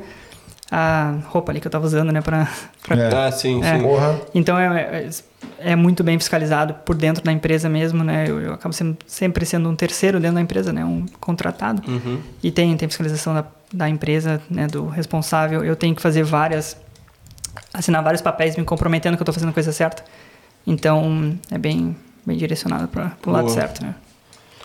Vai tu. Olha aí, ó. Pergunta do Dilmar. Hoje o Brasil possui diversos desastres ambientais com mineração. Como isso é evitado aí? Cara, acho que a fiscalização é uma palavra-chave, né? É, é muito importante porque às vezes tu causa desastre ambiental e não faz nada, mas se tu não for fiscalizado, né? Quem é que paga a conta? Então, aqui é muito, é muito bem organizado isso, porque se acontecer alguma coisa, tu tem que falar, né? Senão pode dar vários problemas. No Brasil também, né? A política ambiental é levada muito a sério. Eu acho que o que falta, de repente, é mais corpo técnico para analisar, enfim, evitar o problema, às vezes dentro da empresa mesmo. Mas aqui na Austrália é evitado com, com seriedade, cara. Acho que não tem muito o que falar. Uhum. Caso algum problema, avisa, né? O, o DWR, né? Que é o Departamento de Water and Environmental aqui. E ele vai saber o que falar, vai saber como controlar. E acaba sendo muito fácil tu, tu fazer o gerenciamento disso tudo, né? Caso Uhum. aconteça alguma coisa. Boa. Vamos lá. Solta outra aí. Vai lá, Edgol. Jeff Francisco, cara nova aí da galera. Tem oportunidade para quem tem doutorado na área ambiental, mas nunca atuou? Ah, com certeza, cara. Acho que independente de ter doutorado. Eu acho que esse episódio é exatamente para você, Jeff Francisco, né? Porque você não tinha a experiência, mas aí você Exato. É. correu atrás. Acho que independente, cara, ter doutorado, claro, ter doutorado é muito bom, né? Tu poder falar isso num- numa entrevista, poder mostrar o que, que tu pesquisou, né? Quais os teus resultados. Acho que é uma história para contar. Acho que muito mais ex- da experiência, acho que aqui na Austrália a gente puxa muito a história, né? Eu acho que eu consegui ah, meu emprego da forma que eu consegui, não por eu trazer nada do Brasil, porque ninguém nem queria saber, né? Eu trouxe pela minha história, por eu saber mostrar para entrevistador ali o quanto eu estava afim, né? Então, eu não tenho doutorado, não tenho nem mestrado, fiz né, meu bacharel e uma pós-graduação e consegui na maior, na maior consultoria de engenharia do mundo. Então, acho que, pô, para ele que tem doutorado, sem limites, velho. Só aplica, vem. Boa. Tem várias possibilidades aí. Top. Tem algum. Pô, pode até ter. Pode até ser que seja que é, existem, existam oportunidades de migrar, de repente, com doutorado, não sei, ou pegar uma bolsa aqui? Não sei. Tem, tem, cara. Qu- quando a gente fala O assim. contato tá bravo aí, ó. Se eu entrar na. Obviamente, como eu sempre falo, a gente migração é muito mais eficiente do que eu para falar, muito mais gabaritado. Mas WA, cara, o primeiro critério do centralmente é estudo. Né? Então, tu vê quem tem doutorado tá no top. Né? Então. Então, até por isso, quando eu fiz todo o meu processo, eu estudei até o Advanced Diploma. É, porque se tivesse uma pessoa com mais ponto que eu, eu com Advanced Diploma, eu pegaria porque eu tenho mais tudo. Vamos dizer, eu com 90 pontos com Advanced Diploma e uma pessoa com 100 pontos com diploma, Uhum. eu vou ser chamado, ela não, porque eu tenho mais tudo. Então, enfim, estudo aqui é o que mais conta. sim. Vamos lá. Mais do que ponto, às vezes a gente foca, ah, não, tem que ter mais ponto. Caraca, eu não sabia tem que dessa ter mais tudo. Imaginei que a pontuação era o. É, por isso que tem muita gente, cara, ah, ah, pegando muita convite como chefe, porque a galera termina o curso de chefe, aí faz o Advanced em Uhum. Hospitality. Nem é minha área, né? Mas enfim, pesquisei e tal. Ah, tava por dentro. E aí acaba fazendo Advanced de Hospitality e acaba conseguindo a era o plano D dele, pô. É, Depois eu ver o chefe. Caso não der, vamos. É uma, uma profissão excelente aqui, né? Pra, pra conseguir visto. Boa. Vamos lá, Gabriel. Quanto mais aí? Mais três. Três perguntinhas finais. Duas dele. Dois O dele. Gilmar. Dilmar, Dilmar tá Gilmar tá aqui, tá, filho. D-I-L-M-A-R, Dilmar. Alguns grandes projetos no Brasil não saem do papel por falta de licença ambiental. Aí é igual? Com certeza o Gilmar é da área ambiental, isso é um problema sim. É, burocracia, às vezes no. a- a- agora até tá melhor, né? Mas a burocracia no Brasil. Ele é engenheiro lá e falou pra É, mim. burocracia no Brasil sempre foi um, um grande problema. Às vezes, como eu falei, né? O licenciamento ambiental tu passa por três etapas, né? Licença prévia, que é o projeto, instalação e operação. Só que para ti, teu proje- pra ti começar a, a, vamos dizer, instalar, né? Botar teus equipamentos para dentro de uma mineradora, por exemplo, vamos trazer para mineradora, tu precisa ter a tua licença de projeto aprovada, né? Licença prévia que chama, e a tua licença de instalação. E às vezes demora muito, né? Para sair. Muito, muito. Às vezes anos de ficar bloqueado. O que que isso acontece? Às vezes o empreendedor, cara, que tá lá suando, tem que fazer muita coisa, ele fala, eu vou esperar essa licença, eu vou esperar nada. Eu vou, toca, toca e vamos embora. Vamos ver o que dá. Se tiver multa depois, pelo menos eu tô lucrando. Não posso parar meu processo. Sim. Então isso é uma burocracia muito grande que tem com licenciamento ambiental, porque teoricamente só pode fazer, né, depois de ter aprovação. Ah, e lá é um grande problema isso. Aqui, cara, sai, sai bem rápido, assim, não tem, não tem muito problema. Não tive, assim, problema de esperar, sei lá, um ano para ser uma licença. Até, tô há pouco tempo na empresa, já, já fiz licenciamento e tudo saiu muito rápido. Boa. Vamos lá para a penúltima pergunta. A Austrália possui alguma agência de meio ambiente similar ao IBAMA no Brasil? Ah, tem, tem em todos os âmbitos, né? Tanto o IBAMA é um órgão federal, que também tem é, parte federal, parte de municípios e ah, acima dos municípios os estados. Então é, é bem, bem regulamentado, não tem problema nenhum. Boa. É. Vai lá, Gabriel. Última, Última perguntinha. Fábio Ribas. A preocupação em relação ao meio ambiente aí na Austrália é maior que no Brasil? Cara, Tão isso, relativo, não? pergunta? Isso é bem relativo, porque entra muito em. A gente pode entrar em vários aspectos, né? Programa Sim. de governo, eh, relação entre quantas pessoas são conscientes, É, relação quantas empresas são conscientes. Eu acho que é meio difícil responder essa pergunta. bem abrangente. Mas, cara, eu vejo o Brasil com uma relação ambiental muito grande, eh, uma preocupação ambiental muito grande. Vejo a Austrália também, eh, como eu citei, né, dos animais e tal, toda a preocupação que tem. Eu acho que ambos, cara, têm uma, uma preocupação, não sei dizer qual é a maior, não posso dizer. É, cara, porque a repente Austrália Austrália- tem muito problema com, com queimada, né, mano? é. Exato, Porra. exato, é. Bushfire, bushfire, Bushfire, o negócio né? é brabo. Ah, ontem eu estava no café e aí a nossa querida Mari viu que os caras estavam chegando. Mari é dona do SUS. Tava cortando as arvorezinhas, ela saiu gritando do, do café. Ei, para, para, para, tem um, tem um ninho aqui, ó. Um ninho de passarinho aqui, ó. Cuidado, que gritou com o cara, cara falou assim. "Ah, Não, não, calma, calma, calma, calma. Tá de boa, tá de boa. Tô vendo, tô vendo, tô vendo, tô vendo. Eu nunca esqueço, cara, teve, Cara, tô vendo, tô vendo. Tô vendo, tô vendo, tô vendo. Mas ela tava lá, pô, a galera aqui, ó. Teve, te- teve uma vez quando eu trabalhava no primeiro estágio, a gente tava lá construindo uma rodovia, rodovia do parque, até que foi um- uma obra da, da Copa, né? No É. não foi pra Copa, foi pra depois. Mas é, eu lembro que na construção ali, quando tu fazia o asfalto, o asfalto ficava, fica muito quente, muito quente. E a galera deixou uma, uma parte de um corte ali do asfalto que eles não iam usar, deixaram no acostamento da, da estrada, né, que estava sendo construída. E se criou, cara, um monte de, de passarinhos, eles iam ali e ficaram ali, ficaram ali naquele, naquele negócio. Eu lembro que foi um fiscal ambiental e disse, não, vocês não podem tocar nisso aí. Tipo, prejudicava todo o projeto. Os caras, como assim não pode tocar, velho? Ah, velho, que os passarinhos estão tão ali e tal, no quentinho, eles- tem que deixar eles ficarem É. ali. Não, então, mas tipo, ó- ó- ó- olha a preocupação dos caras, né? De, Pois é. tipo, de repente evitar, porque tem um... animais que estão ficando ali, enfim, né? Pô, também Não, tem, não, não sei se é verdade ou não, mas eu acho que é. É, aqui tem mosca pra cacete, né? Isso. Então, você jogava aquele sprayzão lá pra matar as moscas e tava tudo certo. Dava uma ajudada assim pra não ter tanta mosca. É. Mas parece que o pessoal não faz isso porque, pô, vai matar também a abelha, vai, entendeu? vai é. prejudicar o meio ambiente e outras coisas. Então, então o cara prefere, tá acostumado a tomar mosca no nariz, entrar na Nossa. boca, aquela coisa horrível Ah, que eu entendi. odeio. É. Eu também. Entendeu? Parece. Mas porque, tem que, é, mas porque tem que preservar o meio ambiente, os outros insetos e tudo mais. E até nós mesmos, né? Porque acaba... É, é exatamente. Das Pra não causar um desequilíbrio, né? É. Porra, pica demais. É isso, Gabrielino. Perguntinhas feitas, papinho fera feito. Tá mais cabelinho aí. ok. tá mais aí um depoimento aí de como correr atrás de seus objetivos, focar e conseguir aí a sua residência de uma maneira rápida É. e precisa. De maneira. É, cara, né? acho que é isso aí. É, acho que o recado que, principal, né, pra quem tá aqui, tá vivendo o dia a dia, sabe, né, o que tem que fazer, cada um tem o seu foco. Né, tem pessoas que vêm aqui, eu, infelizmente conheci, conheci alguns amigos que acabam chegando aqui vão renovando visto e daí depois, quando querem ficar, já acham meio ruim. Eu posso trazer isso, link com meu amigo lá que me desencorajou a vir.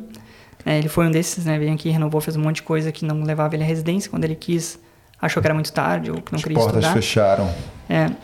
Mas eu acho que o que a gente tem que ter na mente, cara, principalmente é que na trajetória que a gente passa aqui, todo mundo passa por muita coisa difícil, né? Normalmente quem olha lá do Brasil e tal tá muito acostumado a ver o vídeo, a mídia, olhar o Instagram e tal, com as coisas maravilhosas que tem aqui. E não tem noção da quantidade de treta que a gente tem que resolver. Né? Não tem noção, às vezes, da quantidade de dificuldade séria que a gente passa aqui. Então, a dica que eu dou, cara, que sempre ajudou pra mim foi ter três coisas. Primeiro, ter essa base muito forte com a minha família, com meus amigos. E da família que eu criei aqui, né? Com meus housemates e com outros amigos que tornaram família também.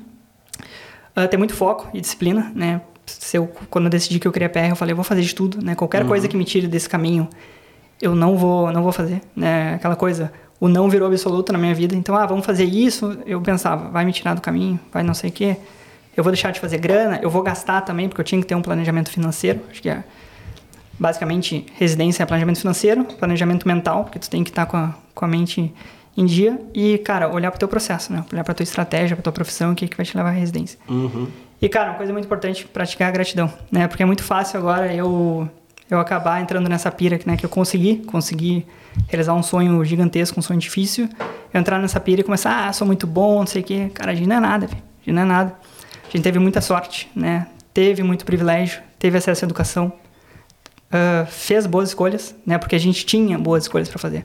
Então acho que isso é muito importante, cara, ter essa essa chegar onde quer e depois virar a chave, né? Eu hoje eu já virei a chave, tô feliz, tô comemorando, vou comemorar pelo resto da minha vida, né? Quero muito logo ir pro Brasil para comemorar isso com a minha família, mas já virei a chave, eu tenho outro objetivo agora, quero comprar uma casa, ah, quero viajar, quero ir no Brasil ver minha família, quero crescer profissionalmente, quero de repente daqui a um tempo empreender, não tenho medo de empreender na Austrália, uma coisa que me prendi um pouco no Brasil para para fazer, né? E aqui eu tenho, eu acredito que é um país muito bom para isso. Quero ser ah, esse, basicamente essa luta que eu fiz e a Austrália me entregou esse presente. Eu quero ser melhor ainda para a Austrália, sabe? Eu quero ser melhor para a Austrália, quero crescer como ser humano. Quero, cara, só melhorar. Então, eu acho que eu consegui né, virar essa chave já e já tô vendo outras coisas, já tô começando a conversar para ano que vem, se Deus quiser comprar minha casa e e seguir, cara, seguir minha vida porque não para, né? Não posso dizer, pô, peguei residência agora, sou o cara, azar, eu vou. Por que não, né? A vida basicamente só começou. Eu abri uma porta que agora eu tenho que entrar nessa porta e continuar sendo ambicioso, continuar fazendo o que tem que fazer, lutar pelos meus sonhos e chegar lá. E a dica que eu dou pra galera é isso, cara, é ter, ter plano, cara. Que nem o André falou no áudio, vamos pra próxima meta, velho. Vamos pra próxima meta porque tem muita coisa acontecer. Eu acho que quando a gente chega na PR, a gente tem que ter a próxima meta. A gente tem que estar vivo pra isso, a gente tem que estar lutando pra para ter uma vida cada vez melhor e, enfim, fazer tudo que a gente faz aqui, de vir até aqui, valer a pena cada dia mais, não até chegar num objetivo. E depois. Depois dobrar a meta. Dobrar, Deu- mano. depois é da outra importante, meta. importante. É, fala. Quer falar bom. galera suas redes sociais? Ou, ou quer dar. o- Ah, quem quiser entrar Se quiser em contato, entrar em contato com repente, você, né? tem algum. Assim, perguntar tô- alguma coisa. Tô tranquilo, cara. Se quiserem falar comigo, meu Instagram, eu nem sei de que é, mas Deixa eu ver aqui teu Instagram Toma, aqui acho pra que é galera. ó. Tomás89MS. Tomás 89, Tomás com Z, né? Sem H, 89MS. É, Manda uma, pode um direct lá pra ele. entrar em Ele. contato. ah, Fotinho na praia, uma selfiezinho na praia aí, pra É. quem, quem tiver falando assim, será que é a, ele parte, mesmo? a parte bonita aí do negócio, né? É isso mesmo. Então valeu. Mas é isso aí, cara. Top demais, porra, muito Obrigado, fera. sempre é Obrigado. Mais um episódio Valeu mesmo, obrigado, galera. Gabriel, por- Valeu. obrigado aí, adorei teu corte. Que corte. Lançou o corte Mike. no Will Smith. É, pô, lançou o corte Mike. Hã? Tá, vamos, Tom. Michael quê? Michael Jackson. É, boa, boa. Valeu, gente. Obrigado aí pela audiência. E tamo junto semana que vem. Semana né? que vem então tem vem com a gente no tchau. O show tem que continuar. Exatamente. Gabriel tá, tá, tá preparada. Tu vai no tchau com a gente então? Valeu. Vamos lançar aqui o tchauzão aqui, ó. Calma aí. Feio. Tchau!